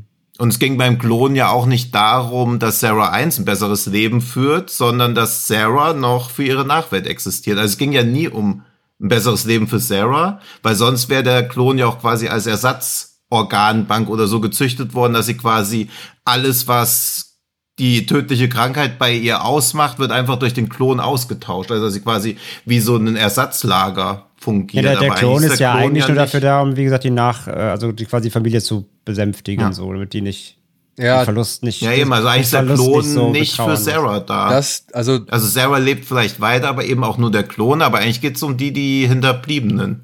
Ja, das fand ich leider, war so ein bisschen der Aspekt, der dann letztendlich untergeht in diesem. Ich finde, das wird halt so einfach unausgesprochen hingenommen, aber ich finde auch, dass das mehr betont werden müsste, dass wenn ein Klon von dir gemacht wird, dass es da am allerwenigsten um dich selbst geht. Ja, also diese Trauer, äh, diese ganze Trauerableitung äh, ist dann hm. leider meiner Ansicht nach ein bisschen im, im Sande die, die versunken. fällt ein bisschen runter, ja. Das die stimmt. fällt, ja. Ähm, weil das ist ja, das, das, das war ja der Hauptantrieb, um überhaupt diesen Klon entstehen zu lassen. Ähm, ja. Das habe ich auch nicht ganz verstanden, warum er da dann so, so sehr drauf verzichtet. Ja, gut. Ja, beziehungsweise, ey. beziehungsweise, vielleicht, also vielleicht muss er es aber auch gar nicht, weil er zeigt ja, dass es sich quasi eher in eine andere Richtung entwickelt. Also es ist ja nicht nur, dass die diesen Klon annehmen und sagen, ja cool, jetzt haben wir den Klon und dann bist du quasi noch irgendwie da, sondern es ist ja sogar mhm. noch schlimmer, sie finden die sogar besser und äh, ja. er verliebt sich in den Klon und die Mutter sagt, geil, das ist ja viel, viel bessere Tochter. Aber das ist so etwas, ja. was ich vorhin äh, zu Anfang schon gesagt habe. Das ist so etwas, was schon für mich auch irgendwo kalkuliert aufregend ist. Weil ja, die, hm. die Variante, dass die halt den Klon eher annehmen oder mehr lieben als das Original. Ja, ja. Das regt einen persönlich ja mehr auf oder bringt einen ja persönlich mehr in Wallung als irgendwie eine andere Variante davon. Klar, ähm, klar, klar. Ja, ja, also ich finde auch, dass so Intimität relativ kurz kommt, weil das ist ja auch noch was, wo du lernen müsstest, mit umzugehen. Was ist, wenn jemand mit einem Klon Sex hat? Ja, also, das wird ja durch diesen einen Kuss relativ schnell irgendwie einfach ja, als normal ja, also hingestellt. So, ja, wobei das Gespräch ja. einfach auch geil ist, wo sie halt immer so einfach so ganz stoische Fragen stellt. Was ist dein Lieblingsessen? Was magst du nicht für Essen? So, und dann im Schlafzimmer. Ja. Was ist eigentlich deine Lieblingssexposition? So, während sie irgendwie über Kleider reden. Das, ist, das, das war halt auch wieder so geil trocken. Ja, das war schon auch schon das ganz cool, aber im trocken. Prinzip wird dir ja auch quasi durch deinen Klon auch so Lebensfreude. Also ein Orgasmus würde ja auch quasi weggenommen, wenn dein Partner mit dem Klon Sex hat. Und ich finde auch da, was der Film aber auch nicht so ganz aufmacht, dass man selber ja auch immer diese Angst hat, vergessen zu werden. Also du bist halt tot, ja, wie die Ärztin das ausspricht, ne? Mit dem Einäschern, ja. das Gespräch mit dem Einäschern und Seebestattung und so. Ja. Ja, eben, das fand ich halt auch so, dass du so quasi, also morgen bist du tot, dann erinnern sich die Leute noch 365 Tage jeden Tag an dich, dann so jeden zweiten Tag und dann wird irgendwann nur noch dein Todestag gefeiert und durch einen Klon könntest du ja auch diese Angst vor dem Vergessenwerden irgendwie aufhalten. Also deswegen kann so ein Klon schon irgendwie auch so ein egozentrischer Akt sein, aber die ganzen Implikationen, die da mitschwingen, ja. Die, also, die sind ja spätestens an dem Punkt, wo du nicht stirbst. Und das finde ich ist ja das, was den Film so spannend oder auch lustig macht, dass du Glück gehabt hast, aber dadurch auch eben auch dieses Pech. ja. Aber dann. Also, dass sie sich quasi gar nicht wirklich freuen kann, dass sie nicht gestorben aber ist. Aber dann halt, ne, was halt so ein bisschen schade ist, der Klon will ja eigentlich momentan auch, oder wir, wir kriegen ja eigentlich nicht mit, dass Sarah 2 irgendwas anderes vorhat, als Sarah 1 zu werden. Oder zumindest Sarah ja. 1 zu ersetzen, so. Ähm, ich hätte es da auch nochmal spannend gefunden zu sehen, was ist eigentlich, wenn ein Klon gar keinen Bock drauf hat, irgendwie den, den, den Trauerblocker äh, irgendwie zu ja. spielen oder so, sondern sagt, ey, ich möchte eigentlich, keine Ahnung, Arktisforscher werden und ich ziehe jetzt mal dahin oder keine Ahnung so. Ja, ja das also wäre halt, wär halt ein anderer Film. Ja, das wäre ein anderer ja, also Film. Ähm, aber man sieht ja auch kein Beispiel. Man kriegt ja nur dieses Beispiel von Theo James, äh, dass das halt der Klon ist, der jetzt weitermachen darf und man hat diese Selbsthilfegruppe noch. Aber so Mhm. wirklich viel mehr, außer noch dieser Werbefigur in dem einen Video. Das, das Video ist auch so geil, wo der Typ sich dann da an, an der Treppe erhängt, dann kommen die Ey, Eltern rein. ich wollte gerade sagen, ne, ihr hattet, irgendjemand meinte vorhin, es gäbe nicht so die Schenkelklopfer. Ich musste bei einigen Dialogen, musste ich wirklich laut lachen. Ja, wenn, wenn Aaron Paul ihr diesen, diesen Rotz-Videofilm gibt mit dem Typ, der sich da in dem, in dem, Ja, gut, das ist auch lustig. in ja. dem Häcksler dann Ja. äh, die Hand abhackt. Und der Dialog danach, da musste ich so lachen, wo sie sagt so, hey, ich habe den Film geguckt, ja, du hattest recht, er ist nicht gut, aber ich habe verstanden, was du mir sagen willst. Und er sagt, ja gut, Ja. dann gebe ich dir jetzt noch die Fortsetzung. Die ist noch schlechter, aber dafür Aber gibt's mehr. Gewalt. Aber dafür Ja. gibt's mehr Gewalt. Ey, ich muss so lachen. Oder Ja, halt auch, wenn Ja. sie dann irgendwann mal vor Sarah 2 steht und sagt, ey, dabei haben wir so viel gemeinsam. Wir sind beide gute Schwimmerinnen, wir haben beide schöne Brüste. Ja, sag ich doch. Ja. So. Ja, und auch in dem, in, dem, in dem ersten Werbevideo für dieses Klon-Ding, wo dann am Ende dann der Reveal kommt, dass eben der, dieser Super, der, der Chef auch selbst ein Klon ist und er dann so links und rechts seine Familie so herbei winkt. Und dann kommen halt so zwei Kinder und eine Frau ins Bild. Habt ihr, wisst ihr, was ich meine, ne? Ja. Die Szene. Ja, ja, ja, ja, ja, ja. Also das Abschlussbild in diesem Werbeclip. Ja. Und wie, Ja. und wie, wie angewidert die Kinder und die Frau halt guckt. Die weil das Frau halt auch guckt so richtig ekelhaft Genau, nach weg. weil, ne? weil er halt ein Klon ist so und das ist halt nicht unser Mann. Das siehst du also schon in dem Werbeclip, dass es eigentlich eine scheiß Idee ist. Das fand ich auch richtig gut, ja. Und ach so, Ja. und einmal kurz auch zum, zum Ende zur Gerichtsverhandlung. Das Einzige, was ich mich halt ganz Zeit gefragt habe, ist dann eben, weil du ja gerade gesagt hast, dieses Gespräch, das Telefonat, beziehungsweise diese, diese Voicemail der Mutter, von wegen, ich habe die Kontaktlinse besorgt, kommt ja erst danach. Ne? Oder? Die kommt doch nach der Gerichtsverhandlung, dass sie da auf dem Bett sitzt. Ja, ja. Ja, genau Ja. das ist halt das Ding. Wenn die unterschiedliche Augenfarben hatten, ist das nicht der Proofpoint im Gerichtssaal, um rauszufinden, dass es eben nicht die echte Sarah ist? Und das Hat das ich- keiner kontrolliert? Das meine ich halt. Das hat mich so gewundert. Das hat meine ich halt, weil wenn's die, ähm, weil der Klon könnte ja entlarvt werden. Der Klon könnte ja entlarvt Gibt es ja werden. vielleicht auch DNA-Tests oder was weiß ich. genau, dadurch, dass man halt sieht, dass sie Kontaktlinsen hat und blaue Augen hat. Das, das hat man aber in der Gerichtsverhandlung gar nicht gemacht, sondern man hat offensichtlich akzeptiert, dass sie braune Augen hat. Braune Augen hat aber nur Sarah 1. Aber warum Hm. sollte Sarah 1 irgendwie so tun, als könnte sie kein Auto fahren? Doch nur, um ihrem Mann und ihrer Mutter vorzugeben, dass sie nach wie vor Sarah 2 dass ist. sie eigentlich der Klon ist, damit sie wieder mehr geliebt wird. genau. Jetzt bin ich verwirrt. Aber das ist ja das macht, Schöne. beide, es macht irgendwie beides Sinn. Es ja. ist doch schön. Ja. Ich meine jetzt mal ehrlich, guck mal, wir, wir diskutieren jetzt auch echt schon lang über diesen Film, aber Ja. äh, spricht ja eigentlich nur für ihn. Äh, ich muss sagen, Ja. ich fand ihn, in, in, ich fand ihn einen Tick spröder, trockener als äh, Art of Self-Defense. Und mir haben Mhm. so ein paar gewisse Momente aus Art of Self-Defense, die Art of Self-Defense so besonders gemacht haben oder so, so nochmal so richtig rund oder schön gemacht haben oder keine Ahnung oder speziell. Äh, die haben mir hier ein bisschen gefehlt, aber ich merke, ich stelle fest, ey, anhand des Gesprächs, wie lange wir darüber rumdenken und anhand der, der verschiedenen Überlegungen, dass es doch irgendwie vielleicht noch ein bisschen besser ist, als ich dachte. Hm. Also, ich kann auch nur sagen, gucken. Also, ich fand den wirklich Ja, gut. absolut. Hat, klar, ab, hat hier und da Abstriche, aber ich, ja, doch. Also, wer, wer Art of Self-Defense oder sonst Stearns Filme schon kennt, zuschlagen. Also, der, du kriegst genau das, was du von ihm erwartest, aber eben nach wie vor auf einer sehr, sehr soliden, guten Ebene. So. Ja. Ja. Ja. Gut. So. And now. Ja, müssen wir noch ein Opfer bringen. Und äh, über was komplett anderes sprechen. So, denn jetzt beschäftigen wir uns noch einmal mit einem Film, der jetzt auch ab dem 11. August auf Blu-ray erhältlich ist oder auch DVD. Ja, ich glaube, hier hat man noch beide Medien bespielt. Er heißt The Sacrifice. Und warum er von gleich drei Regisseuren inszeniert worden ist, das kann uns bestimmt Tino nochmal im Detail oder bestimmt gleich im Detail erklären. Der ist von Guan Hu, Frank Guo und Lu Yang aus dem Jahr 2020 und beinhaltet folgende historische Geschichte. 1953. Der Koreakrieg befindet sich in seiner entscheidenden Phase. Die Freiwillige Volksarmee Chinas startet in Kumsong ihre letzte groß angelegte Offensive. Dabei muss ein Trupp Soldaten mit knappen Vorräten und schlechter Ausrüstung den feindlichen Bomberangriffen standhalten. Ihr Befehl lautet, eine strategisch wichtige Brücke zu verteidigen. Und das um jeden Preis. Dieser Film ist, und ich glaube, das ist dann so wahrscheinlich auch mit die Erklärung, aufgeteilt. Man sieht ein und dieselbe Schlacht aus verschiedenen Perspektiven. So viel kann man, glaube ich, mal sagen. Man sieht den, ja. äh, die Schlacht, unter anderem erlebt man die Schlacht aus der Perspektive der äh, Bodensoldaten oder der Infanterietruppen, die ähm, die Brücke eigentlich hauptsächlich instand halten sollen. Je oft sie, also je mehr sie bombardiert wird oder beschädigt wird, umso häufiger müssen die dann halt die Brücke reparieren.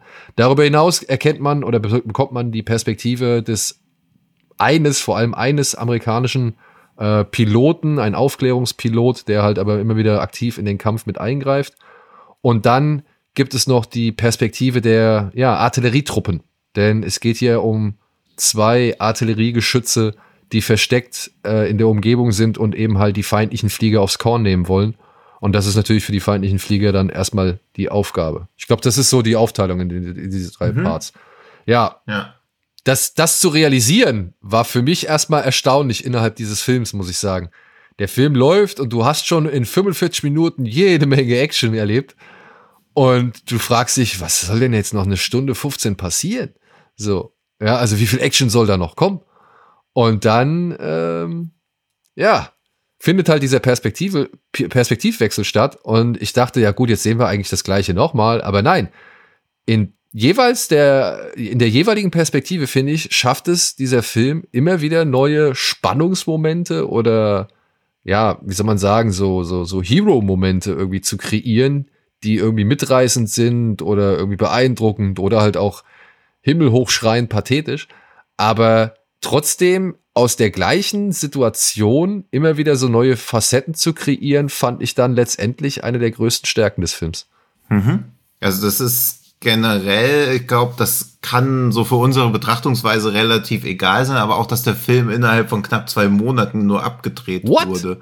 Also würde man halt auch nicht denken, ja, es war so, wo alle so im Vorfeld dann so eine Panik hatten, dass sie so dachten, ja, okay, das kann man nicht hinhauen, so ein, so ein straffes Schedule irgendwie, um diesen Film abzudrehen, aber ich weiß auch nicht, wie der Regisseur das macht. Also der Film hat er ja ein Jahr nach The 800 gemacht. Oder also einer der Regisseure, wo man auch so denkt, Alter, wenn du da fünf Jahre für brauchen würdest, würde jetzt auch keiner denken. Da hast du dich aber, das, äh, da hast du dir aber Zeit. Den wir übrigens, ne, kurz zur Einordnung, den wir ja, also 800 haben wir, glaube ich, in unserer allerersten Folge, glaube ich, besprochen, ne? Oder zur zweiten, ja. Äh, ganz am Anfang auf ja. jeden Fall, ja. Das ist doch auch schön, dass wir noch drüber den Film von ihm in unserer letzten Folge so gleich erstmal ein paar Herzen zum Ausschlag aussetzen gebracht. Und dann, dann, dann liest es wieder irgendwie auf Social Media. Wie kann der sowas sagen? Ja, ähm. Ich finde ihn auch echt, also es ist natürlich schon eher so ein, ja, es ist in weiten Strecken schon fast so ein Kriegsporno. Also die Gewaltdarstellung ist halt durchaus beachtlich. Also außer Rambo würde mir jetzt kein Film einfallen, wo mehr Leute durch irgendwelche Geschosse zersplättert werden. Was hier aber sich schon in dieser Beiläufigkeit echt schon sehr roh anfühlt. Also es wird schon immer klar gemacht, dass dieser Krieg nicht so ein Heroes-Trip ist, sondern dass da schon auch viele Opfer gebracht, also Sacrifice, viele Opfer gebracht werden. Gleichzeitig macht er aber schon immer auch so diese einzelnen Hero-Momente auf. Also aus moralischer Sicht ist das schon ein sehr zwiespältiges Ding, aber durch diesen Fokus auf diesen eine Schlacht, also es hat mich auch so ein bisschen irgendwie an Schlacht an diesen Hamburger Hill, diesen Vietnamkriegsfilm erinnert, weil sie ja irgendwie auch für einen als Zuschauer wird nie so ganz klar, warum diese Brücke so wirklich, wirklich so wichtig ist. Aber es wird ja auch nie aus militärischer Sicht irgendwie klar, wie viele Opfer gerechtfertigt sind. Also ein Krieg ist ja immer zu Recht zutiefst ungerecht für alle Beteiligten, insbesondere die einfachen Fußsoldaten, die halt einfach hier auch wie Kanonenfutter geopfert werden, weil sie immer wieder diese Brücke nachbauen. Also es ist ja schon fast wie in so eine Command Conquer Modus, wo dir halt irgendwas kaputt gebombt wird und dann schickst du halt neue Ressourcen hin und baust das einfach wieder ja, auf. Ressourcen ne? das sind halt Menschen. Menschen. Also es hat halt wirklich dieses zynische Aufbaustrategie-Element irgendwie. Ja, oder halt wie wirklich wie Lemminge.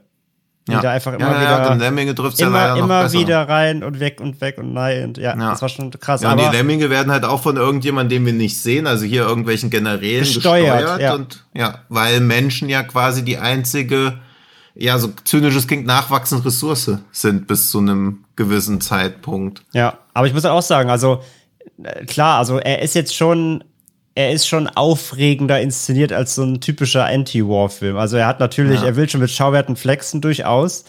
Ähm, ich meine, er hat natürlich auch hier und da, gerade in den Luftkampfgeschichten, hat er wieder ein bisschen CG, die wieder fragwürdig ist, aber das ist halt wieder, äh, das kennen wir mittlerweile aus chinesischem Kino. Aber auch da so eine CG, wo du so denkst, boah, das sieht schon sehr künstlich aus, aber irgendwie hat es einen geilen Look gehabt. Aber ich, ich sag mal so, im Vergleich zu einer Hollywood-Produktion, naja, einer Hollywood-chinesischen Produktion wie Midway, finde ich, ja. konnte da, konnten da die Flugszenen mithalten, zumal sie auch eigentlich, stimmt, ich sag ja. mal, geschickt mhm. mit ihrer CG-Arbeit umgehen, ne? Also ja. ich fand, da war eigentlich kein, kein äh, Effekt wirklich ganz hart akzeptabel. Erinnert ihr euch noch an den Bruce Willis Streifen, den wir geguckt haben, diesen First Strike? Ja, ja klar. Das, mhm. Da ist aber, glaube ich, auch ganz viel so schief gegangen. Ja, ja. Also ich finde auch, aber diese Künstlichkeit hat auch ein bisschen dazu beigetragen, dass man emotional irgendwie distanziert ist, es aber irgendwie noch besser als Actionfilm wahrnehmen konnte, das weil es sah teilweise schon, also auch wie die Kamera so um ihn, also wie so ein One-Shot um den Piloten so rumdreht, wo du halt auch weißt, ey, eigentlich ist das eine mega geile Szene, eben weil sie so eine komplette Künstlichkeit hat das finde ich schon stark. Also ich merke eh immer wieder, wie ich bei Special Effects nicht klar als solche erkennen kann, trotzdem denke, ah, irgendwie ist das schon ganz geil, weil es so ein, wenn der Look halt einfach generell stimmt, also wenn das ein geiles Look and Feel hat. Ja, aber das 360, war erstaunlich. Bei dem 360-Shot hätte nur noch so ein Gremlin gefehlt und wäre es Shadow ja. of the Clouds 2 gewesen. ja, aber ähm, nee, es stimmt schon. Also es, die haben es schon gut kaschiert, es war auch jetzt nicht zu überstrapaziert, es ist aber natürlich aufgefallen. Aber ja, ich sage rein von der Action her war der natürlich, also auf Bombast haben sie dann hier und da schon gesetzt, oder beziehungsweise auf große Schauwerte natürlich.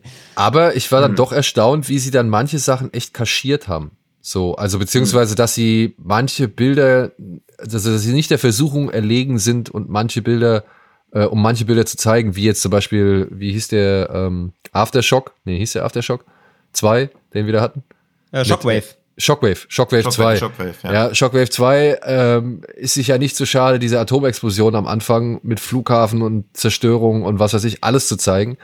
Und, ja, Gott sei Dank. Und ich fand, dass hier so der, der alles entscheidende Bombenangriff, dass der tatsächlich sehr stilvoll in Szene gesetzt worden ist und nicht so komplett, sage ich mal, sensationslüsternd wie viele andere Szenen in diesem Film. Ich meine, wir sehen, wie so ein Flakgeschoss so ein Cockpit da irgendwie einmal komplett von unten nach oben durchlöchert und dann noch den, den Hut wegreißt, so, ja. Also, mhm. ähm, da, da waren andere Shots dabei, ja. Und trotzdem, auch wenn das teilweise echt gesplattert hat, äh, fand ich, das war das auch nie so lang in Szene gesetzt, sondern sie haben es immer zack, zack, zack, recht schnell abgearbeitet. Also, na, aber natürlich so, dass du es sehen konntest, ja. Aber ja. Äh, aus den jeweiligen Perspektiven fand ich das ganz geil. Vor allem fand ich es halt auch echt erstaunlich, wie unterschiedlich dann im Nachhinein betrachtet einige, also durch den Perspektivwechsel, wie die Stimmung in gewissen Situationen kippt, wo es bei dem einen mhm. noch irgendwie so richtig, ja, oh geil, krass, jetzt letzter Moment Action und irgendwie, oh krass, dass sie es noch geschafft haben und bla bla bla, wirkt, kommt es bei dem anderen, bei dem, bei der, bei der anderen Perspektive halt echt bitter rüber. Da war ich dann mhm. auch verwundert, dass man hier ja schon eigentlich ähm, nicht nur grafisch, sondern halt auch moralisch, seelisch versucht hat zu vermitteln, dass das da, ja, das Grauen des Krieges zu vermitteln. Ein in einem Film, der dir am Ende sagt, Alter, und selbst wenn du, ähm, sag ich mal, selbst wenn du irgendwie äh, im Wasser knapp ersäufst, so, ja, musst du noch irgendwie die Arme hochhalten, um die Brücke am Leben zu erhalten, so, ja, ja. weißt du? Also das fand ich schon krass. Also ich finde halt leider, so schön diese unterschiedlichen Perspektivwechsel sind und so viel unterschiedliche Wirkung sie erzeugen können während des gesamten Films. Hm. Das wird leider meines Erachtens nach durch die letzten zehn, sieben Minuten untergraben, wo dann halt wirklich dann wieder dieser Patriotismus und dieser National, diese Nationalstärkung hm. oder diese Stärkung des Nationalbewusstseins so wirklich brutal und massiv irgendwie äh, abgebildet und, und in Szene hm. gesetzt wird. Ähm, das ist ein bisschen schade, ja. Weil vorher hätte man dem Film oder kann man dem Film wirklich eine echt schöne ambivalente Ansicht unterstellen. Mhm. Und am Ende ist es dann doch wieder nur, dass wir zahlen es ein fürs ganz große Ganze. Ja? Und das ist ja. ein bisschen bedauerlich. Ja, das ist. Das können wir aus westlicher Sicht, glaube ich, deutlich einfacher so benennen und, und, und irgendwie, äh, ja, von mir aus auch mhm. kritisieren. Mhm. Ja. Aber ich sehe natürlich auch die Aufwandsleistung dahinter. Ne? Also allein diese ganzen Menschenmassen, die man in irgendwelchen richtig schönen Panoramabildern sieht, wie sie halt plötzlich aus dem, aus dem Untergrund oder aus dem Gehölz rauskommen oder sich halt dann eben wieder ins Gehölz verziehen. So, diese ganze Mhm. Logistik dahinter ist ja schon fast wieder wie ein Kriegsfilm. Die sehe ich, Ja. die beeindruckt mich und die, die will ich auch immer respektieren. Das ist auch immer etwas, was ich genießen kann. Ich kann aber halt auch meinen Blick nicht vor den letzten zehn Minuten abwenden. So, das ist halt mal, Ja, ja, aber das ist also, die finde ich natürlich auch fragwürdig. Gleichzeitig mag ich aber auch am Film, dass er diese Brücke auch gar nicht wie so eine Metapher aufbaut. Sonst hast du ja immer so die Brücke, äh, das ist so irgendwie, die brauchen wir auf unserem Weg zum Sieg. Und hier ist sie halt einfach so ein langweiliges und auch komplett praktisches Werkzeug einfach nur. Also die Brücke, glaub, wenn du so westlich geprägt von so Filmen wie die Brücke von Arnheim oder so kommst und dann da die Brücke siehst, die jetzt so wichtig sein soll, denkst du ja auch so, Warum? was soll, lauf doch einfach durchs Wasser. Also wartet doch da einfach durch. Also warum ist diese Brücke jetzt? Deswegen auch so meine Referenz zu Hamburger Hill. Es wirkt die ganze Zeit so, als ob diese Brücke doch nicht so wirklich wichtig wäre, sondern ob es hier auch einfach wieder um so ein Prinzip geht oder Ja, sie steht halt auf, sie wurde auf einer Karte mal markiert und das ist jetzt so. Das Ja. muss jetzt, das ist jetzt noch, das Ja, ist jetzt genau. ein Und Objective vielleicht und, sparen- go for it, ja. ja, aber ja, sie und ist, vielleicht sparen wir hier auch ein bisschen Zeit, aber was ist der Vorteil von genau dieser Stelle, das den Verlust von so vielen Soldaten rechtfertigt? Naja, die, also das, das war mir schon irgendwo ersichtlich, weil sie sagen ja auch am Ende, dass sie äh, jetzt die ganzen Soldaten rüber geschafft haben, so die dann halt zur Front nach äh, durchdringen. Ja, aber es wirkt doch so ein bisschen wie der Flughafen in Berlin, wo du halt so viel Energie schon reingesteckt hast, dass du gar nicht mehr sagen kannst, ja, okay, das ist dumm, lass mal noch mehr reinstecken und am Ende sagen alle, ja, okay, jetzt können wir hier Ja. auch das benutzen und die ganzen Opfer, die dafür gebracht wurden, weil es wirkt ja auch schon wie so ein Symbol des Durchhaltens, dieses immer wieder auch aufbauen, anstatt zu überlegen, okay, wir werden hier ständig weggebombt. Muss es so sein? Können wir nicht vielleicht irgendwo anders das machen? Der Film erklärt schon natürlich, warum die Brücke da genauso sein muss, aber auch das ist ja eher so diese generelle Wahrnehmung, die natürlich auch nicht sagen können, ja, okay, ich habe jetzt hier 2000 Soldaten verballert. Nachbetrachtet muss ich sagen, war eine dumme Idee, lass mal 20 Meter weiter drüben Ja, gucken. gut, aber das wirst du ja nicht. Also, und das ist ja auch das, was Ja. der amerikanische Pilot einmal zum Ausdruck bringt, weil er halt sagt, Ja. ey, äh, die haben einfach nochmal 40.000 Leute hinterhergeschickt. So, also, Ja, genau. die, die können das Ausmaß an Menschenmasse, können die gar nicht begreifen. Genau. Ja, ja, also wenn du quasi Und Opferbereitschaft. unbegrenzt na ja, wenn du nachwachsende Ressourcen hast, die sich auch noch im Dienst der guten Sache Ja. dann quasi da fast bereitwillig in den Selbstmord reinstürzen oder zumindest so eine sehr waghalsige Aktion, bist du auch gar nicht gezwungen, logistisch clever nachzudenken, wenn du den Feind durch pure Masse oder Menge an Menschen irgendwie bezwingen kannst. Ja. Also das finde ich kommt halt relativ kurz, weil der Film ja auch immer wieder versucht, den Soldaten ein Gesicht zu geben und Krieg ist ja irgendwann auch immer nur so eine statistische Sache, dass halt irgendwie wieder 10.000 Soldaten gestorben sind. Deswegen versuchen Kriegsfilme ja auch immer diese Gesichter hinzupacken, eben damit es nachvollziehbar wird. Aber hier hätte ich diese, ja, diese logistische Schlacht, wo Menschen halt wirklich nur noch eine, einfach eine Zahl sind oder so, und wo auch gar nicht mehr einzelne Menschen leben, sondern wo auch in Garnisonen oder was auch immer gerechnet wird. Das wäre, glaube ich, in so einer Lagebesprechungssequenz noch bitterer gekommen. Aber klar, dass der Film, wie er in den letzten zehn Minuten auch klar macht, da nicht so ein großes Interesse dran hat, darzustellen, dass das schon, ja. Aber ich muss sagen, ähm, ich gehe jetzt mal davon aus, dass drei Regisseure jeweils eine Perspektive inszeniert haben. Ähm, fand ich das echt, also ich weiß nicht, wer dann noch mal den, den Overall, also den Komplettüberblick hatte. Aber so wie das alles immer wieder durch bestimmte Bilder und Texteinblendungen verortet und, und wirklich eingeordnet wird, fand ich das echt ganz cool zu sehen, was wo zu welcher Zeit passiert ist und wie es halt auch dazu kam. Man sieht ja trotzdem schon in jeder Perspektive immer mal auch Momente aus einer anderen Perspektive oder Szenen von, von einer anderen Person, die halt schon vorher eingeführt worden ist. Und Ja. trotzdem, wie krass dann irgendwie, wie ich dann erstmal verstanden habe, ach guck mal, der sitzt ja schon schwer verletzt auf diesem Flakgeschütz. Das habe ich beim ersten Mal gar nicht so richtig realisiert. Und das haben sie erst in der, in der dritten Perspektive richtig in Szene gesetzt oder richtig erklärt, so, ja, was das eigentlich für ein ja, Abenteuer bis dahin war, bis man gesehen hat, was dann und schon, schon da und da passiert ist vorher. Ja, so, also das äh, fand ich, hat mir gefallen. Und auch diese, diese, ich glaube, bei so drei Regisseuren, ich glaube, da war keiner wirklich so übergreifend, mal auch um diese Perspektive, das mal so in Perspektive zu setzen. Also es ist halt dieser Gang Hu, der vorher 800 gemacht hat. Louis Yang hat die Brotherhood of Blades gemacht, Oh, das ist die gut. jetzt auch gut waren, aber jetzt kein riesengroßer kommerzieller Erfolg, aber sie 800 war halt gigantisch groß und Frank Quo hat halt Wandering Earth gemacht. Oh, also ah. einer der Chine erfolgreichsten chinesischen Filme aller Zeiten. Also im Prinzip ist das so, als ob, keine Ahnung, die Russo Brothers, Christopher Nolan und Danny Villeneuve einen Anthologiefilm machen würden. Ja. Würde ich gucken. Also als ob Dune 2 einfach von diesen drei Regisseuren entworfen werden wo Ja. worden wäre. Ja, oder, oder Dunkirk, genau.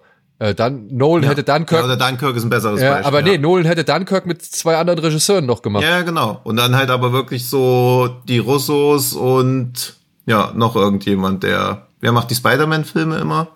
Ja, das war Welche? Ja, Raimi. Ja, ja. so. Ich glaube, damit hätten wir auch echt alles gesagt zu dem, ja, zu dem Thema, ne? Absolut. Alles, alles zum Krieg. Nein, aber ich meine, nein, nein, ich weiß. es ist, es Ja, ist wie also- immer bei diesen chinesischen Kriegsfilmen. Es Die ist haben ein logistisch. Geschmäckle. Ja, die haben ein Geschmäckle, man kann es nicht wegreden, man kann es nicht ignorieren, aber sind halt von der Inszenierung und, und vom Aufwand her halt beeindruckend Ja. so, ne?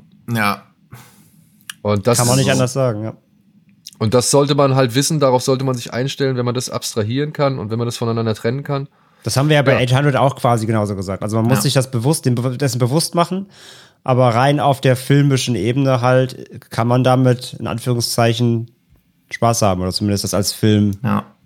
Achtung, knaller Gag, falls Nationalismus in Kriegsfilmen für euch eine Red Flag sein soll, dann nicht gucken. Uff. Der schlägt durch. Ja. gut. Und wir schlagen hier mal den Deckel lieber zu.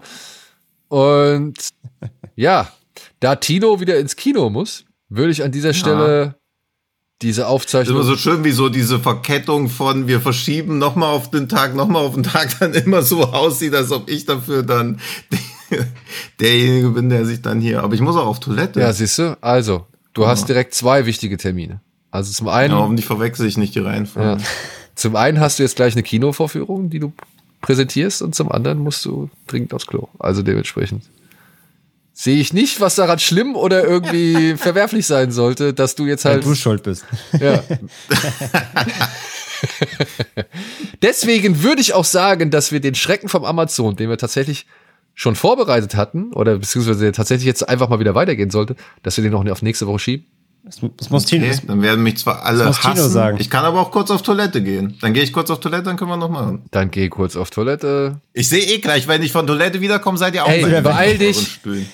Okay, dann gehe ich nicht wie sonst sieben Ja, Minuten auf mach. Ja, Toilette. du hättest schon längst zurück sein können.